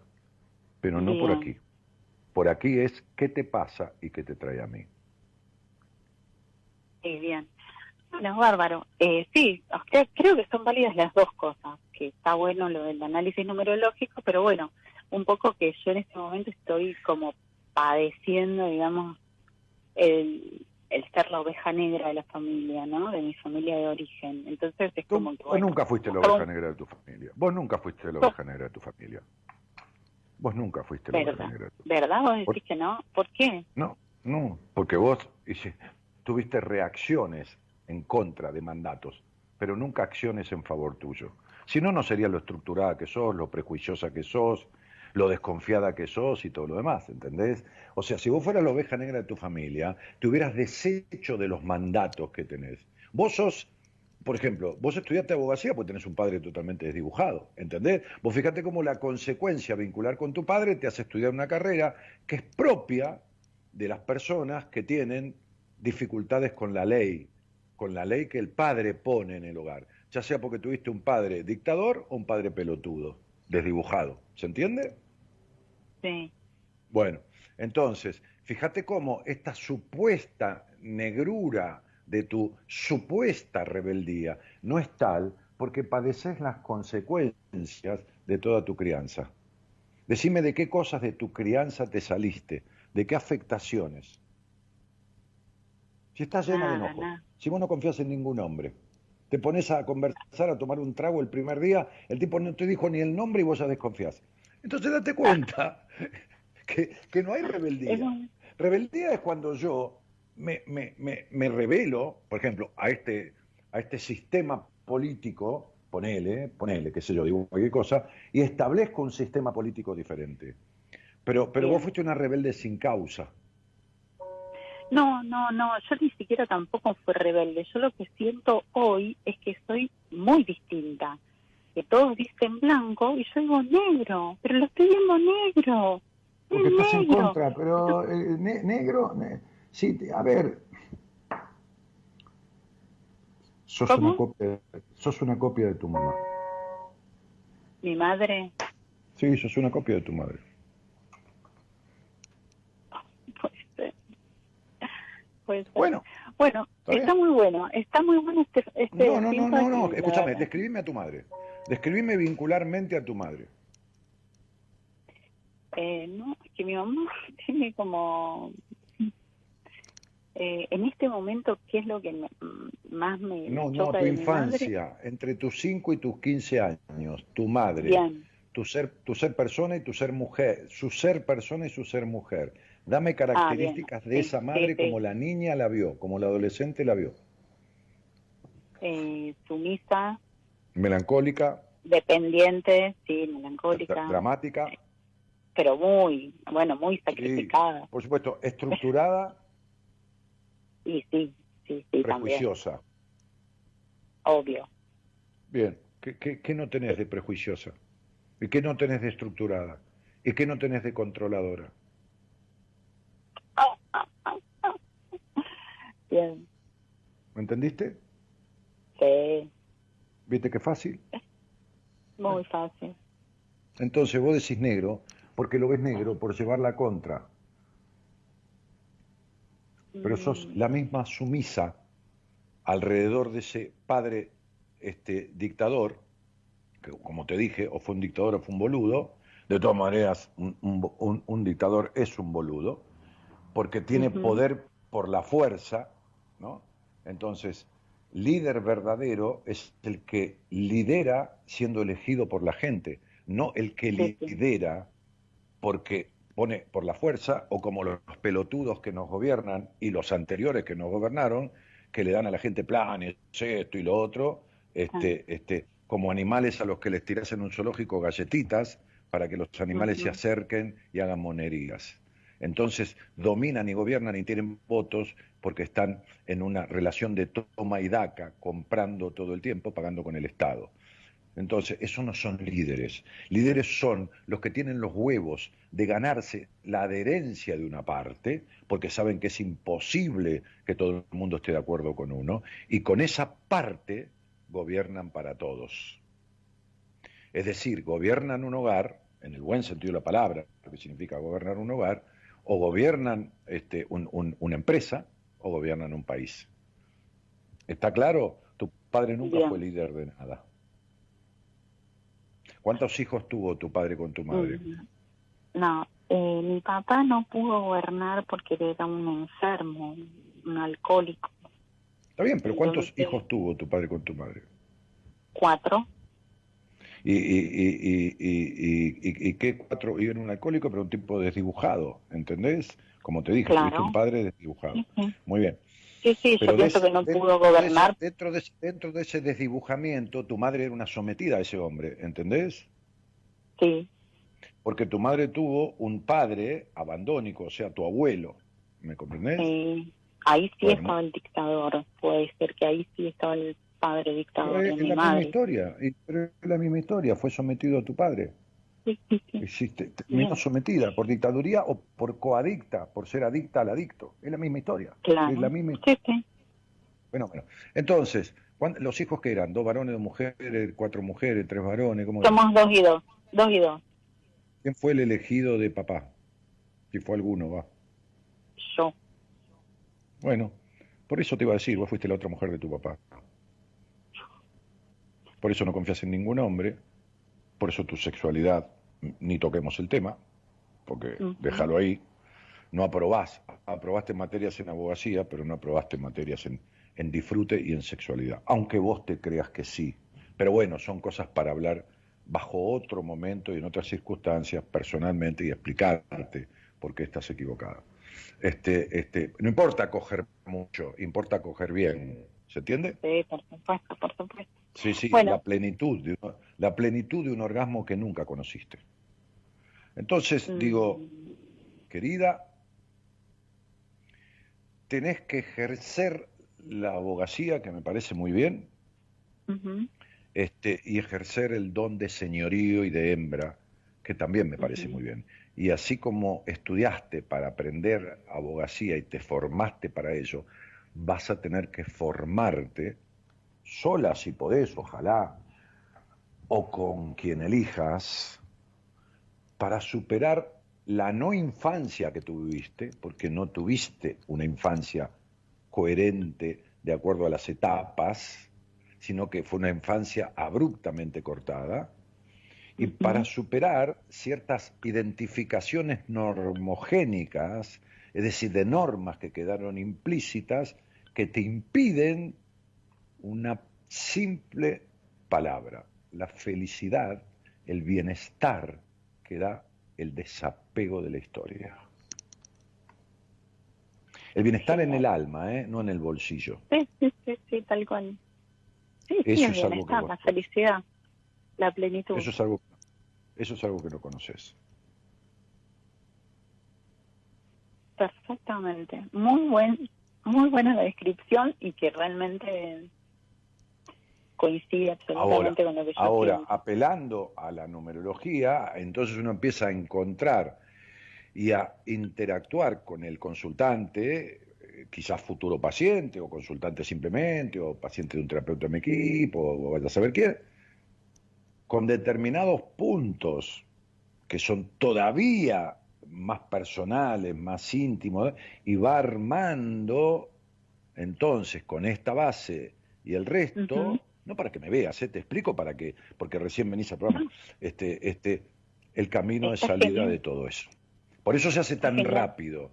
Es decir, si vos agarrás un abogado que en su puta vida fue a un tribunal, que en su puta vida hizo un escrito, que en su puta vida agarró un expediente, y el tipo agarra y pone un cartel, estudio jurídico José Código, ¿no? Este, este, este, este, y le va a resultar más difícil que pellizcar un espejo, ¿viste? Ganar un juicio. ¿Entendés?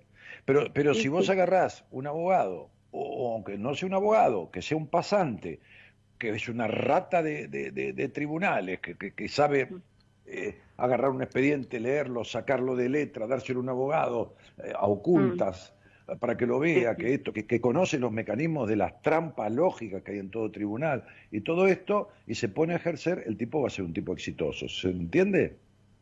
Sí, sí, perfectamente. ento- eh, claro, bueno, entonces va a saber cómo llevar un proceso y va a llegar a buen puerto. El otro boludo va a tener que pagar un derecho de piso de todo lo que no hizo en su momento. Entonces uno, con esta base que tiene y algunos vericuetos que va llenando con datos de la interacción con la persona eh, y con la devolución, siempre y cuando el otro no, no le mienta, por supuesto, uno le pregunta, el otro le dice, para que entonces arma el camino de salida. Entonces tramita el expediente de manera rapidísima. Le va poniendo sellos en las diferentes etapas hasta que llega un veredicto favorable. Le hablo en esos términos, doctora, porque yo también estudié abogacía en su momento. Ay, qué bueno. Bueno, muchas gracias. La verdad, un gusto. Encantado, buenas noches, doctora, que tenga éxito. Chau, chau. Eh, espero, espero que nos volvamos a encontrar. Bueno, si la vida, Sí, sí, si la vida lo quiere, así será. Un cariño. igualmente. Chau, chau. Gracias, mujer. Chau, chau.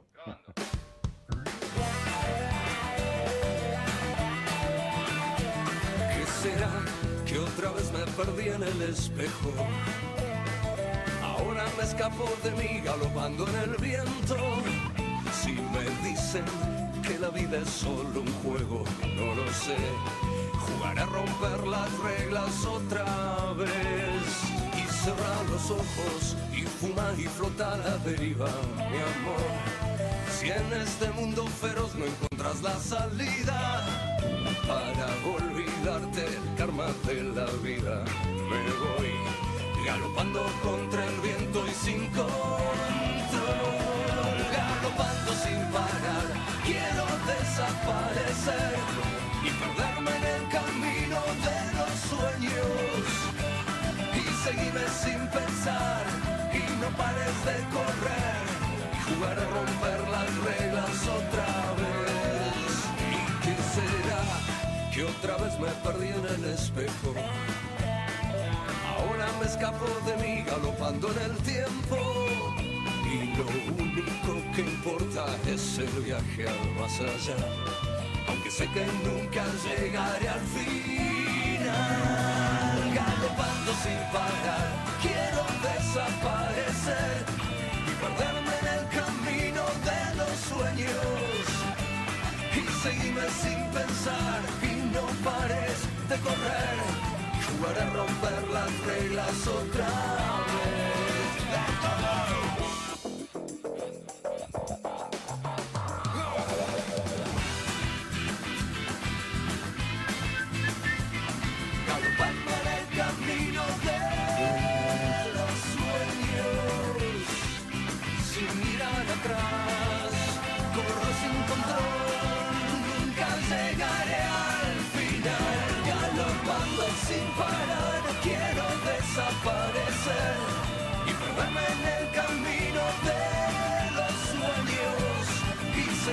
Sin pensar y no pares de correr y jugar a romper las reglas otra vez, galopando galopando, galopando en el camino de los sueños. Si seguiré sin pensar y no pares de correr, jugaré a romper las reglas otra vez,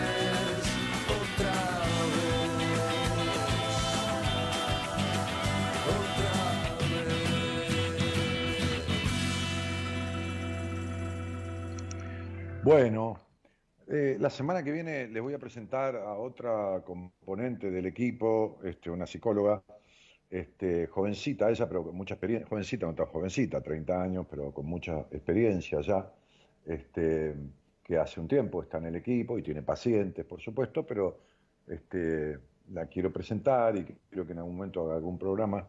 Este, pero también es posible que la semana que viene, o más tardar la otra, eh, tenga una charla con la, la- dueña, la titular, la directora, la rectora y con la directora académica, con ambas, del instituto donde yo estudié la carrera de consultoría psicológica, que es mi primer título, el que me dio la base para empezar a atender. Después hice un doctorado en psicología en Estados Unidos, pero, este, mejor dicho, a través de una universidad que está en Estados Unidos, en Pensilvania, este, arranqué ahí y con la sede, que tiene varias sedes en el mundo, con la sede de Madrid, ahí es donde terminé recibiéndome.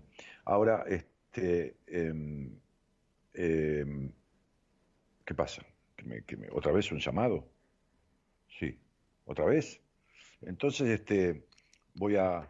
Mucha gente, este, y, y Eloísa Ponte, nuestra productora, es una de ellas, este, está estudiando la carrera en ese instituto donde, esa institución, con título oficial, por supuesto, de nivel nacional, ¿eh? pueden atender en cualquier lugar del país, este, de, título del Ministerio de Educación, de, la Tecnicatura Superior en Consultoría Psicológica. Así que les vamos a explicar en qué consiste la carrera con la dueña, que es una vieja divina, este, este, este, que, tiene toda una historia de vida, que nos divertimos mucho en la charla con ella, y después la rajamos a la, a a la jovata y traemos a la directora académica que nos cuente un poquitito de, esto, ¿no? Este, para hacer la carrera virtualmente, a distancia, porque fue algo que yo le pedí a la dueña que tramitara hace mucho tiempo, y claro, no se lo daba el ministerio, este, este, pero ahora por la pandemia, por la pandemia, este, se vieron obligados a autorizar esta, este, carrera, que es muy vivencial y, este, y- y hasta uno mientras la está haciendo va haciendo paralelamente sin darse cuenta un proceso personal, ¿no? Este, así que todos los que empiecen en pandemia, aunque no haya epidemia o pandemia dentro de un año, van a poder terminar la distancia. Razón por la cual la pueden estudiar gente de donde sea. Este, y nada, es un lugar de mi confianza porque es donde yo lo estudié y donde yo aprendí. Yo, yo empecé en otra institución, en otro instituto educativo, este, a estudiar la carrera de, counselor y lo dejé porque no me gustaba la forma de enseñanza. Este, y, continué aquí lo- y lo seguí aquí. Así que lo- los voy a, convocar, voy a hacerle publicidad a, a ese, a ese programa, digamos, para que se enteren y no se pierdan y, y se inscriban, que es una carrera que se hace muy, muy simple de transitarla, muy agradable, este, y, y se hace rápido también. Bueno, este, em, hola, buenas noches. Hola, Hola, Daniel. hola, ¿cómo te va? ¿Qué tal? Bien, bien. Mariana habla. ¿Cómo te va, Mariana? Bien, todo bien. Acá escuchando tu programa, muy lindo. Gracias. El tema ¿De, de de hoy, dónde, sí. ¿De dónde sos? Soy de Córdoba, de Argentina, y vivo en Brasil, en Pipa. Ah, vivís en Pipa. Tengo, tengo un par de Vivo pacientes que viven en Pipa. Sí. que algunas fueron pacientes de mi sí. mujer también. Sí, sí, una amiga, una amiga me recomendó, te recomendó, y bueno, por, por eso llegué, es paciente tuya, sí, de tu mujer también, sí, sí. Sí, y, y- y lo bien que andan esas chicas. Digo, chicas son mujeres, ¿no? Uno dice chicas por, Sí, sí, sí. por la diferencia de edad, pero, pero lo bien que andan y... eh, es más, yo atendí a una de ellas este, que después, cuando la madre de ella vio el cambio que hizo la hija, la gran transformación, la madre que había hecho muchos años de terapia, con un conflicto muy viejo, no resuelto, me vino a ver y lo resolvimos y estuvimos dos o tres meses trabajando sobre con la madre, este, una vez que le di el alta a la, hija, por supuesto, este, y, nada, y está feliz habiendo resuelto lo suyo. Es, una de las chicas de Pipa. Pero bueno, listo, no, no, no, para no dar más detalles. ¿Y, y, y vivís en Pipa cuánto hace? Estás feliz ahí nadando con los, con los delfines, ¿no? Hace feliz. Ay, sí, sí, sí, totalmente. Cuatro años, cuatro años acá en el paraíso. Cuando pase, cuando pase esta pandemia, yo voy a ir con mi mujer a Pipa. Voy a ir para que las chicas pacientes nuestras nos inviten a comer. No, no. qué este, lindo, sí. Pero Hay vamos a ir, vamos a ir, porque a mí me gusta mucho el nordeste brasilero. Yo he ido, mm, eh, eh, ya de, de joven, de, de más joven que ahora, pues soy un tipo re joven, este, de más joven que ahora, iba a los carnavales de Río con mis amigos, a varios carnavales. Pero después Sí. ya empecé a ir a lugares más tranquilos, un poco más sosegados, y ya después, en pareja con mi mujer este, y, y casados, este, íbamos a Fortaleza. Qué lindo, claro. Fortaleza, Fortaleza es una ciudad mucho más grande, por supuesto, Sí, este, pero, pero, sí, pero, pero pero es bella. Es bella, es bella. Sí, sí, y Pipa también es muy lindo y es un pueblito que tiene que tiene su encanto también, muy bohemio, con playas hermosas, muy tranquilo. Bueno, es súper recomendable para venir a Sí, vamos a ir a Pipa. A Pipa tengo que ir eh, bajándome en Recife, ¿no? Y de ahí eh, alquilar un auto No, para Pipa. O... En Natal, ¿Eh? en Natal eh, llegan, Ah, llegan vuelos mejor, a Natal. mejor es un, un- un bueno natal. También puede ser. O hacer No, una porque- recorrida también por el nordeste, ¿no? Recife, sí. También hay No, lindas porque playas. si voy a Recife, me voy hasta Puerto de las Galinas, la llevo a Gabriela a nadar eh, con, con los peces de colores en el medio del Sí. mar, ahí en Puerto de las Galinas, y, y- y le hago comer unas centollitas grilladas que hay en, en Recife que no hay en, en, en, en el, en, en- en- ¿cómo se llama? En Fortaleza. No, no, no, hay, hay Claro. langostas ya en Fortaleza, pero no hay centollitas redonditas, grilladas. Recife es más viejo, ¿viste? Es como una ciudad más vieja que. Fortaleza. Pero tiene su encanto también. Sí. Y después me voy para Pipa. También. Claro, sí, sí, sí, sí, totalmente. Tienen que venir, sí. Che, Mariana, ¿qué edad tenés? 40. Este año cumplí, el año pasado cumplí 40, en noviembre. ¿Qué hiciste con algo artístico que de nacimiento trajiste como don de transitar, lo Oh. creativo? No estoy viendo ni siquiera tu nombre, nada, no sé ni tu fecha de nacimiento, no sé nada. Porque tu, mi productora te lo pidió, pero yo ni lo miré todavía, lo tengo en el celular. ¿Qué, qué hiciste de creativo y artístico en tu vida? Si te lo permitieron tus padres, ¿no? Porque a lo mejor te lo, te lo, te lo castraron, ¿no? Eh, de pequeña no, de pequeña no, sí, aquí en Pipa eh, surgió mi lado creativo. Este, y bueno, hago, hago, una, hago ropa artesanal, eh, hice el diseño de la ropa y le hago el estampado manual, este, diseño los sellos, y bueno, que nunca antes en mi vida había ido, había desarrollado mi lado artístico, no, para nada. De chica solo hice danzas clásicas que me mandaban. Me gustaba bailar, pero no, no, nunca fue una pasión. Estoy mirando tu nombre, a mí me dice que fuiste criada, criada, a ver, 5 y 3, 8, va a ser cuenta en el aire, dentro de una intolerancia muy fuerte. Sí, Mm, sí, sí, totalmente. claro, con razón todo esto no afloró. sí. Claro, qué mierda va a haber artístico con semejante intolerancia. Aparte te metieron en ballet, que es pura exigencia, ¿me entendés? Sí, Comparable sí. con la exigencia, porque el ballet lo que tiene es el extremo de la perfección del movimiento, Sí. que no permite eh, disquisiciones personales. O sea, es así o así. O te parás así o te parás así. No hay, en- ¿entendés? Un gambarché o, o, o todos esos pasos que se hacen en ballet. No, no, no. No puedes levantar la pata hasta donde se te da la gana y como se te da la gana. Es así o así. ¿Cómo era tu hogar? Así o así. Sí, sí, sí, totalmente. Qué bárbaro. Por eso Totalmente, Dani. no afloró de chica lo Totalmente. creativo. Sí, sí. Sí, a mí me sorprendió mucho cuando floró de grande, porque la verdad es que nunca había, nunca me había imaginado, ¿no? Que podía, nada, llegar a hacer algo así. No, pero Este, naciste, mamita, con eso. Naciste así. Viniste con esa capacidad. Mirá, viniste con dos o tres cosas este, eh, eh, eh, en cuanto a tu primer nombre. Después hay otras cosas de los otros nombres y de tu fecha de nacimiento. Pero, pero viniste con, con la capacidad del don de la palabra, la sociabilidad y la lealtad a vos misma. Fíjate que siempre fuiste una necesitada aprobación. O sea que, que, que el hogar te trastornó y te dio vuelta como un par de media, ¿entendés? Parece que estabas al derecho, pero estabas al revés. ¿Me explico? Totalmente, Dani. Así lo sentí por muchos años de mi vida.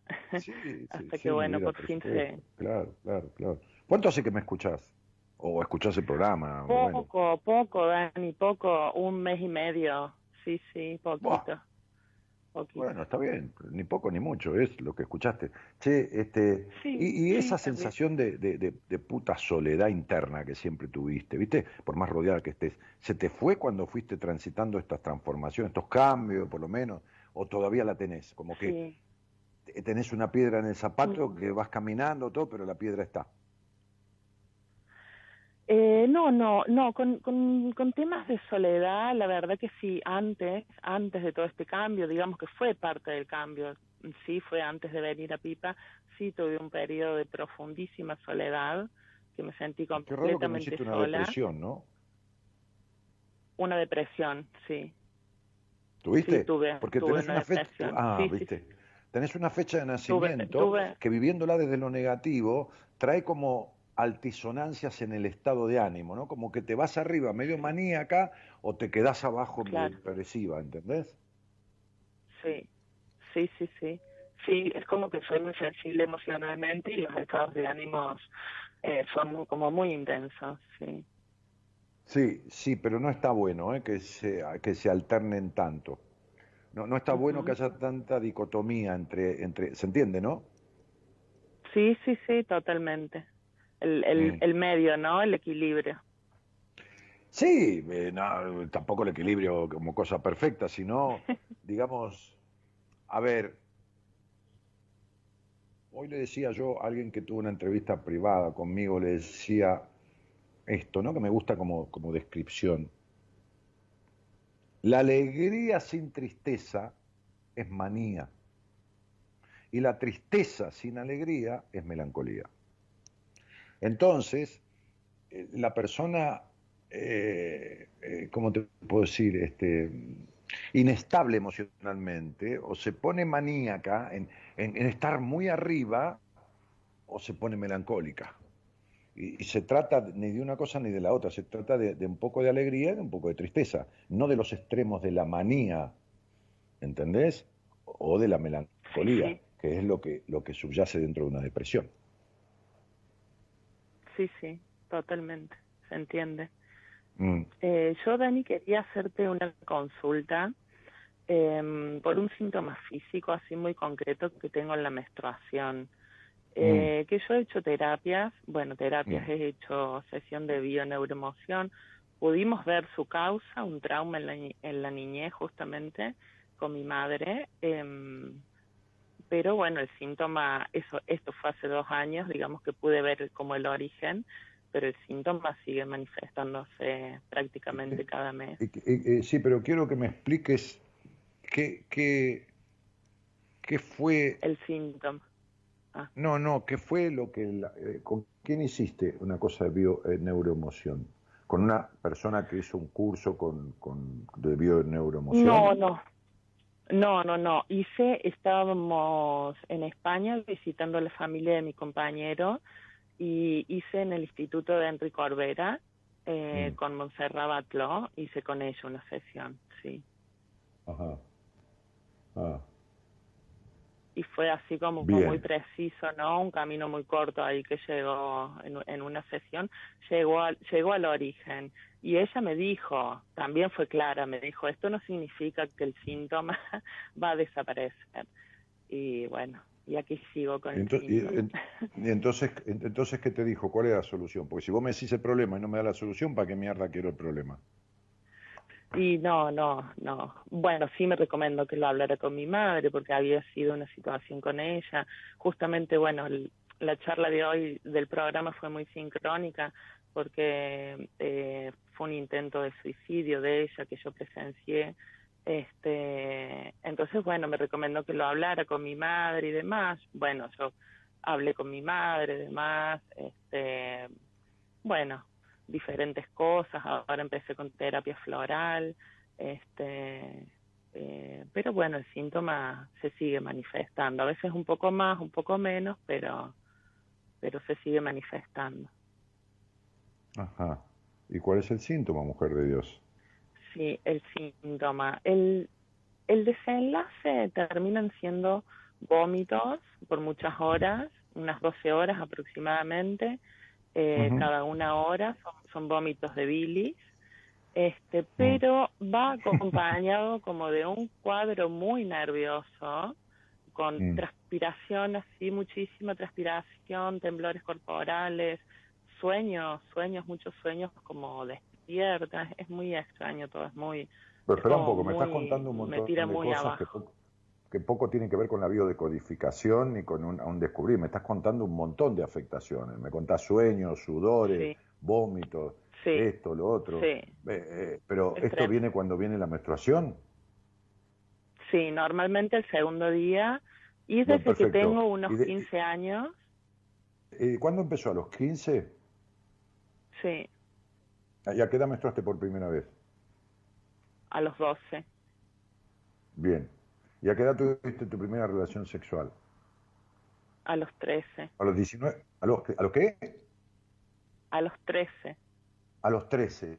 ¿Y esta relación fue consentida? No del todo, Esto por, esto por lo que te estoy preguntando. Eh, ¿Qué edad tenía ese chico? 23. Ok. Bien. Un poco intentaste dar el gusto, pero un poco te arrepentiste en la mitad del camino y medio que te forzó. Sí, totalmente. Bien, espera un poquito, me voy a servir agua, déjame pensar.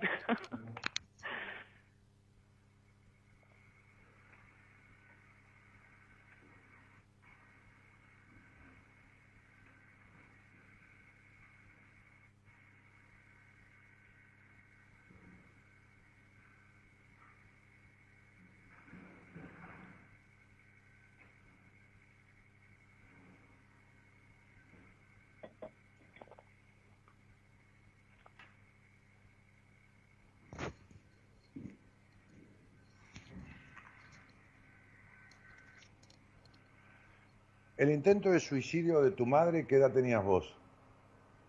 Eh, entre 7 y 8 años. Muy bien, sí.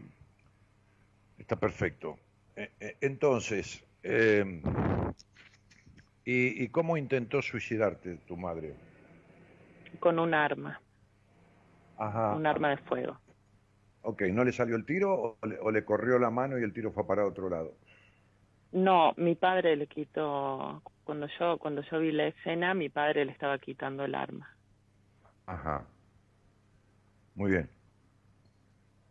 Bueno, vamos de vuelta. Dos días después de que empieza la menstruación, Sí, ¿es tu momento de mayor sangrado? sí, Muy bien. Ahí agarran estados de ánimo de ansiedad extrema y ahí vienen los vómitos. Sí. Muy bien. ¿Y el otro síntoma cuál era, negra? Sudor, mucha sudoración en todo el cuerpo, Ok, por horas. bien. Eh, ¿Tuviste hermanos Tengo dos hermanas, sí, mayores, menores? menores, soy la mayor. Bien. ¿Cuánto le llevas a la segunda? Dos ¿Cinco? ¿Eh? años a la segunda y 15 a la tercera. Ok. ¿Y la tercera fue hija de tus mismos padres? Sí, Ok. ¿Tu madre una depresiva? sí, Ok. ¿Y tu padre te eligió a vos? y mi padre me, si me eligió a mí, Sí, ¿se te sentiste la elegida de papá? no, no, pero sí la parecida a él, siempre en la familia, siempre la parecida a mi padre, pero no la elegida, la elegida como que era mi, la, la que me sigue a mí de dos años y luego fue la más pequeña. Ok, muy bien. Ahora te voy a preguntar esto. Sí.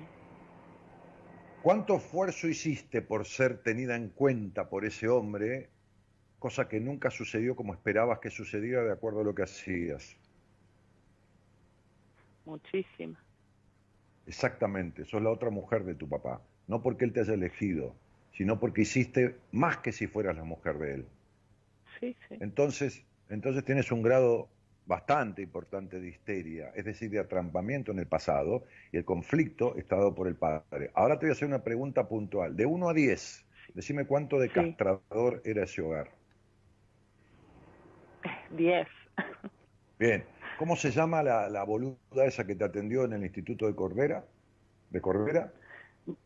Sí, Montserrat, Montserrat. Mons- Montserrat Barceló, que no, no sabe un carajo, no, sa- no sabe una mierda. A vos lo que te duele es ser mujer. A vos lo que te duele es menstruar porque te recuerda a un ser mujer que no lo tenés transitado en la medida de tu potencial. ¿Está claro? A vos no te Sí. tiene cagado el problema de tu madre. A vos te tiene jodida el desarrollo de ser mujer. Mujer y ser hembra. ¿Está claro? Sí. Esto no lo tenés desarrollado.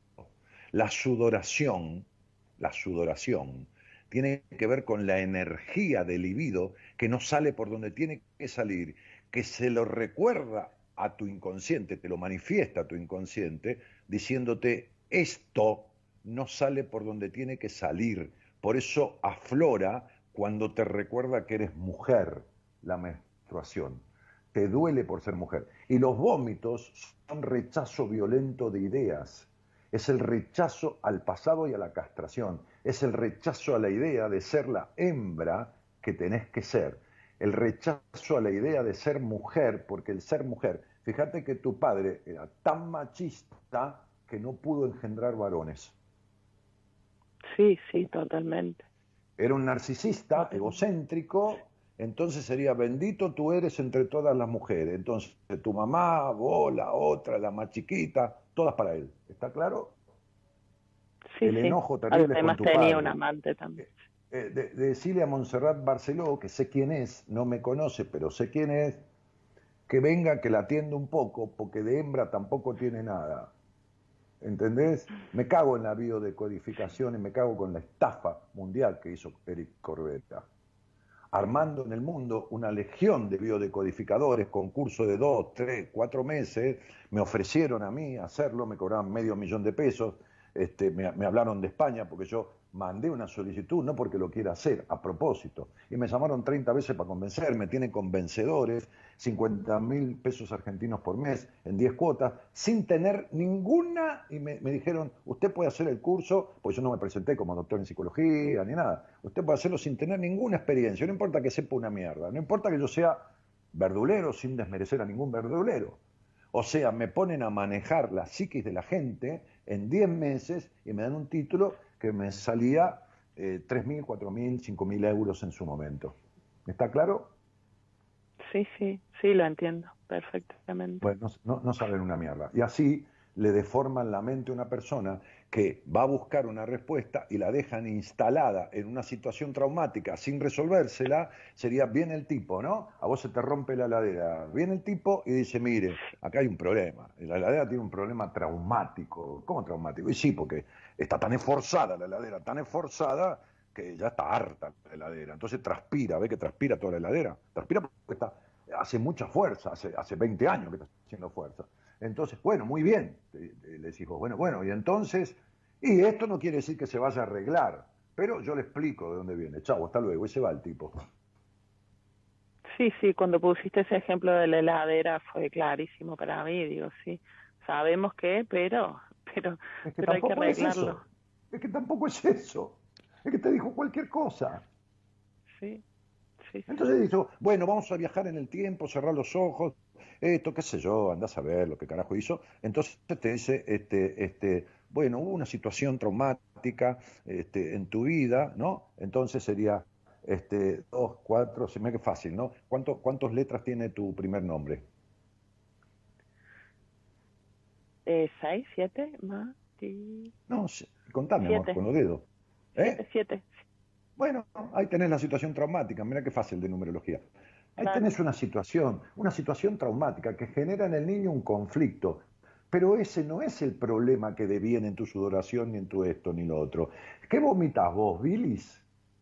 Bilis, sí, Y entonces, bilis, y bueno, perfecto, yo te voy a explicar. Cuando uno dice, mira, me agarré un enojo tal que tragué bilis, ¿qué está tragando? Enojo, vos tenés enojo de tu historia que nunca resolviste. ¿Sabés lo que es la depresión?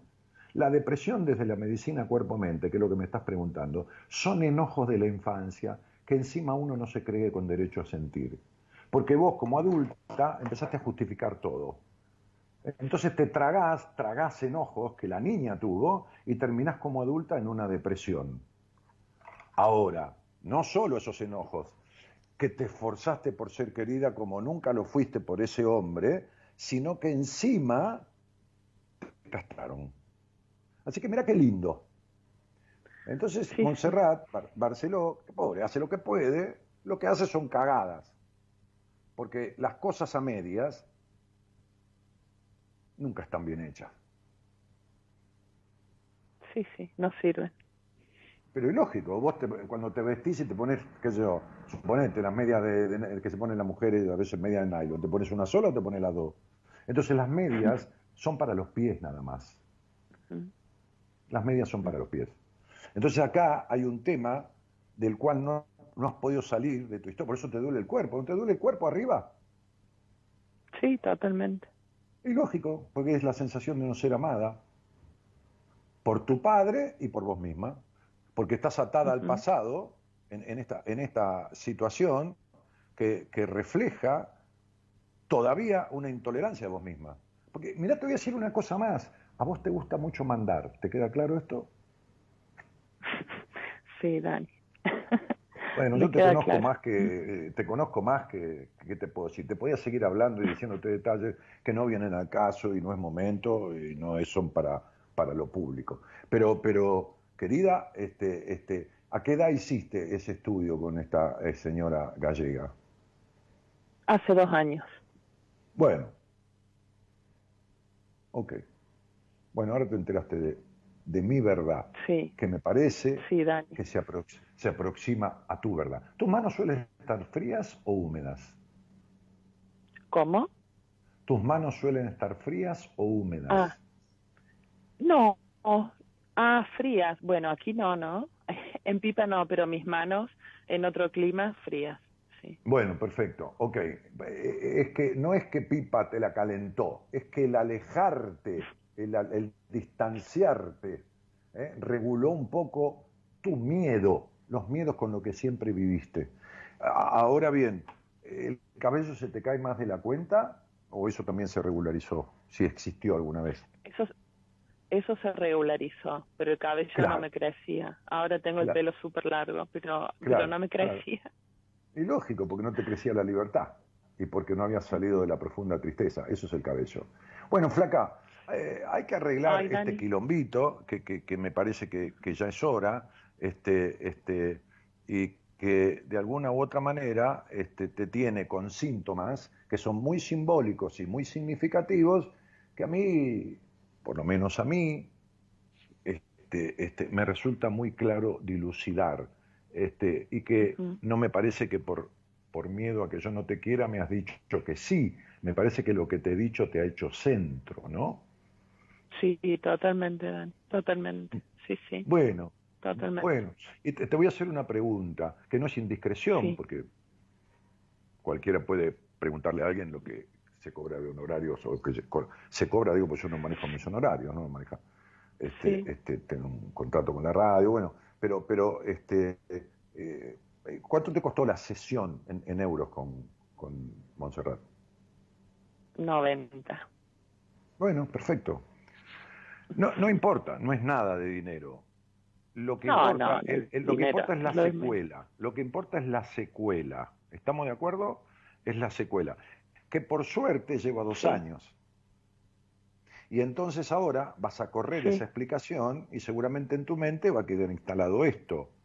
Porque si te hubiera hecho eso a los 20, 25, ah, hace 20 años, estarías hace 20 años por ahí haciendo terapia y buscando el quilombo. Entonces, las flores de Bach o la Floris australiana, no sé cuáles usás. Eh, bueno, la terapeuta, eh, ella, ella usa varias flores y me hizo un preparado en base a un tarot que, eh, que ella me tiró. Y Muy bien, bueno, pero justamente salió psicóloga. una de las flores de la autoestima. ¿Ella es psicóloga?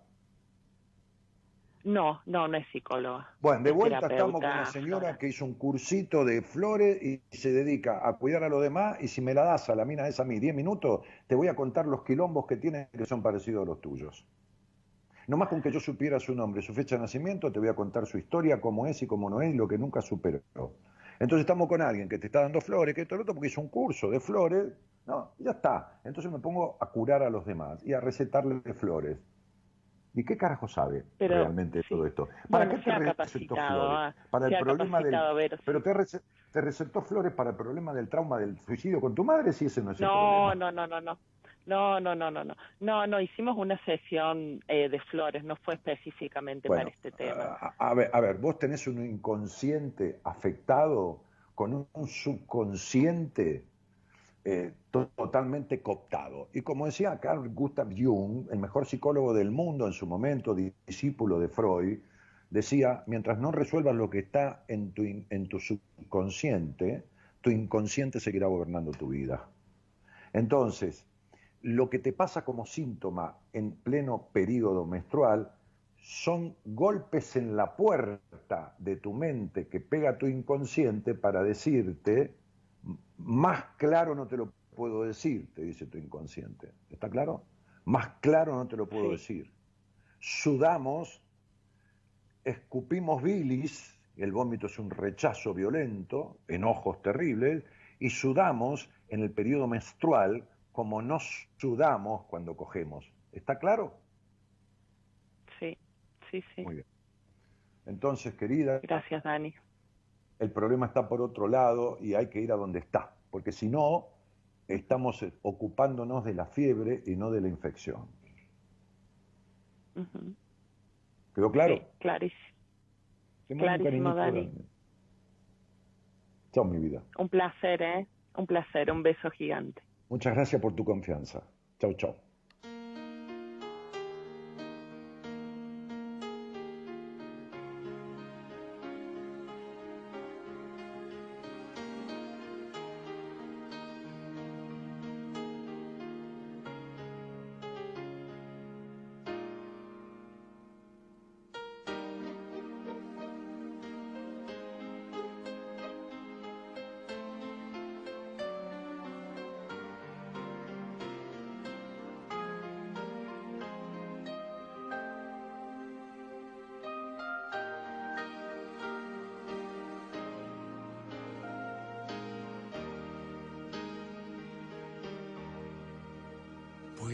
Cambiar el mundo tan solo en un instante.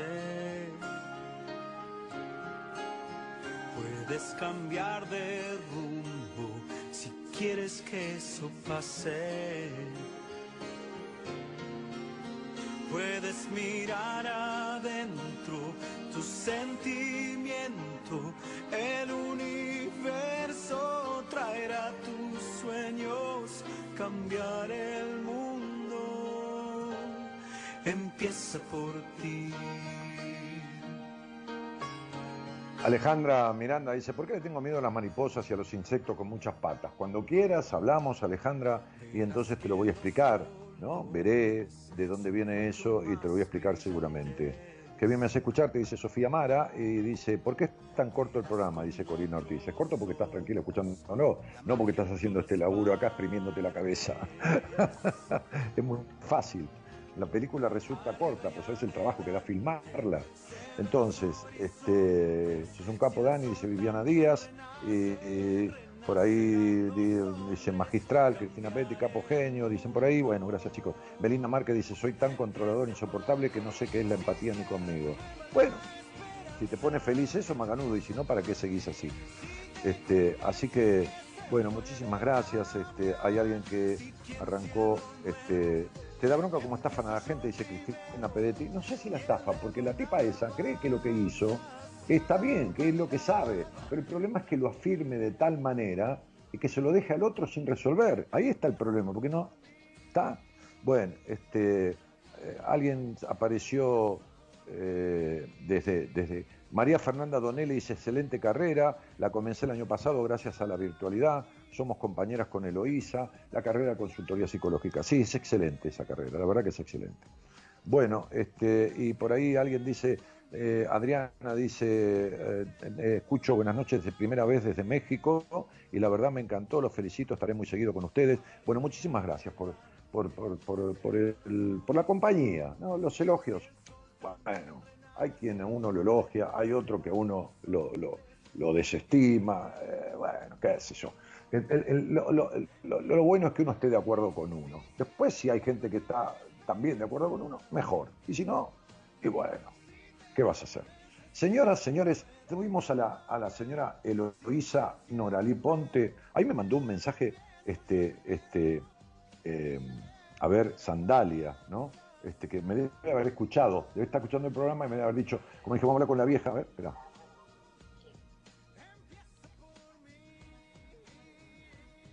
Ah, no, me está hablando de un tema eh, de que yo le di una idea a ella que me dio mi mujer este, para, para, para trabajar un poquito en la presentación de la carrera y todo lo demás.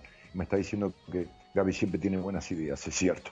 Este, entonces, digo, eh, Eloísa eh, coordinó la, la producción, me decía Gerardo que Eloísa es más, está más activa que Gonzalo, Gerardo es malo. El señor Gonzalo, eh, Gerardo Subirana, hizo la, la, la- puesta en el aire, eh, este, la operación técnica y la musicalización del programa, que, que es tan acertada porque va escuchando y poniendo temas de acuerdo a lo que pasa. Y bueno, entre los tres, yo, mi nombre es Daniel Martínez, conduciendo este Buenas Compañías que va a cumplir 28 años al aire, este, este, hacemos este programa junto, junto con ustedes, junto con ustedes. ¿eh? Así que este, mañana, eh, no sé qué, si, si hay alguien mañana del equipo haciendo el programa, pero este, hay programa de buenas compañías, los invito a escucharlo y les deseo que tengan buena noche y buen fin de semana. Yo vuelvo el lunes que viene. Cariño grandote y muchas gracias por estar.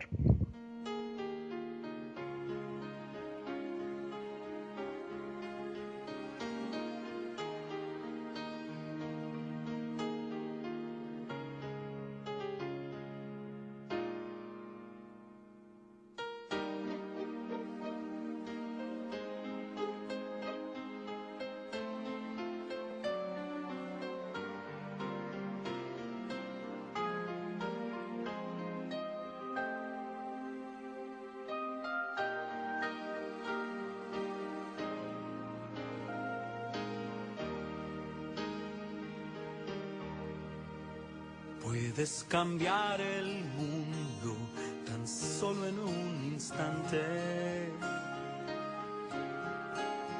Puedes cambiar de rumbo si quieres que eso pase. Puedes mirar adentro tu sentimiento, el universo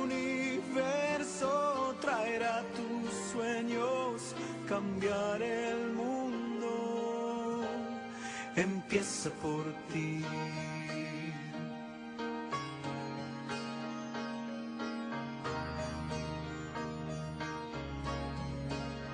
Verás que los colores son mucho más brillantes. Verás con otros ojos la magia en todas partes. arriba y adelante se ven los horizontes. Si el sol también renace, renacerán los hombres, cambiar el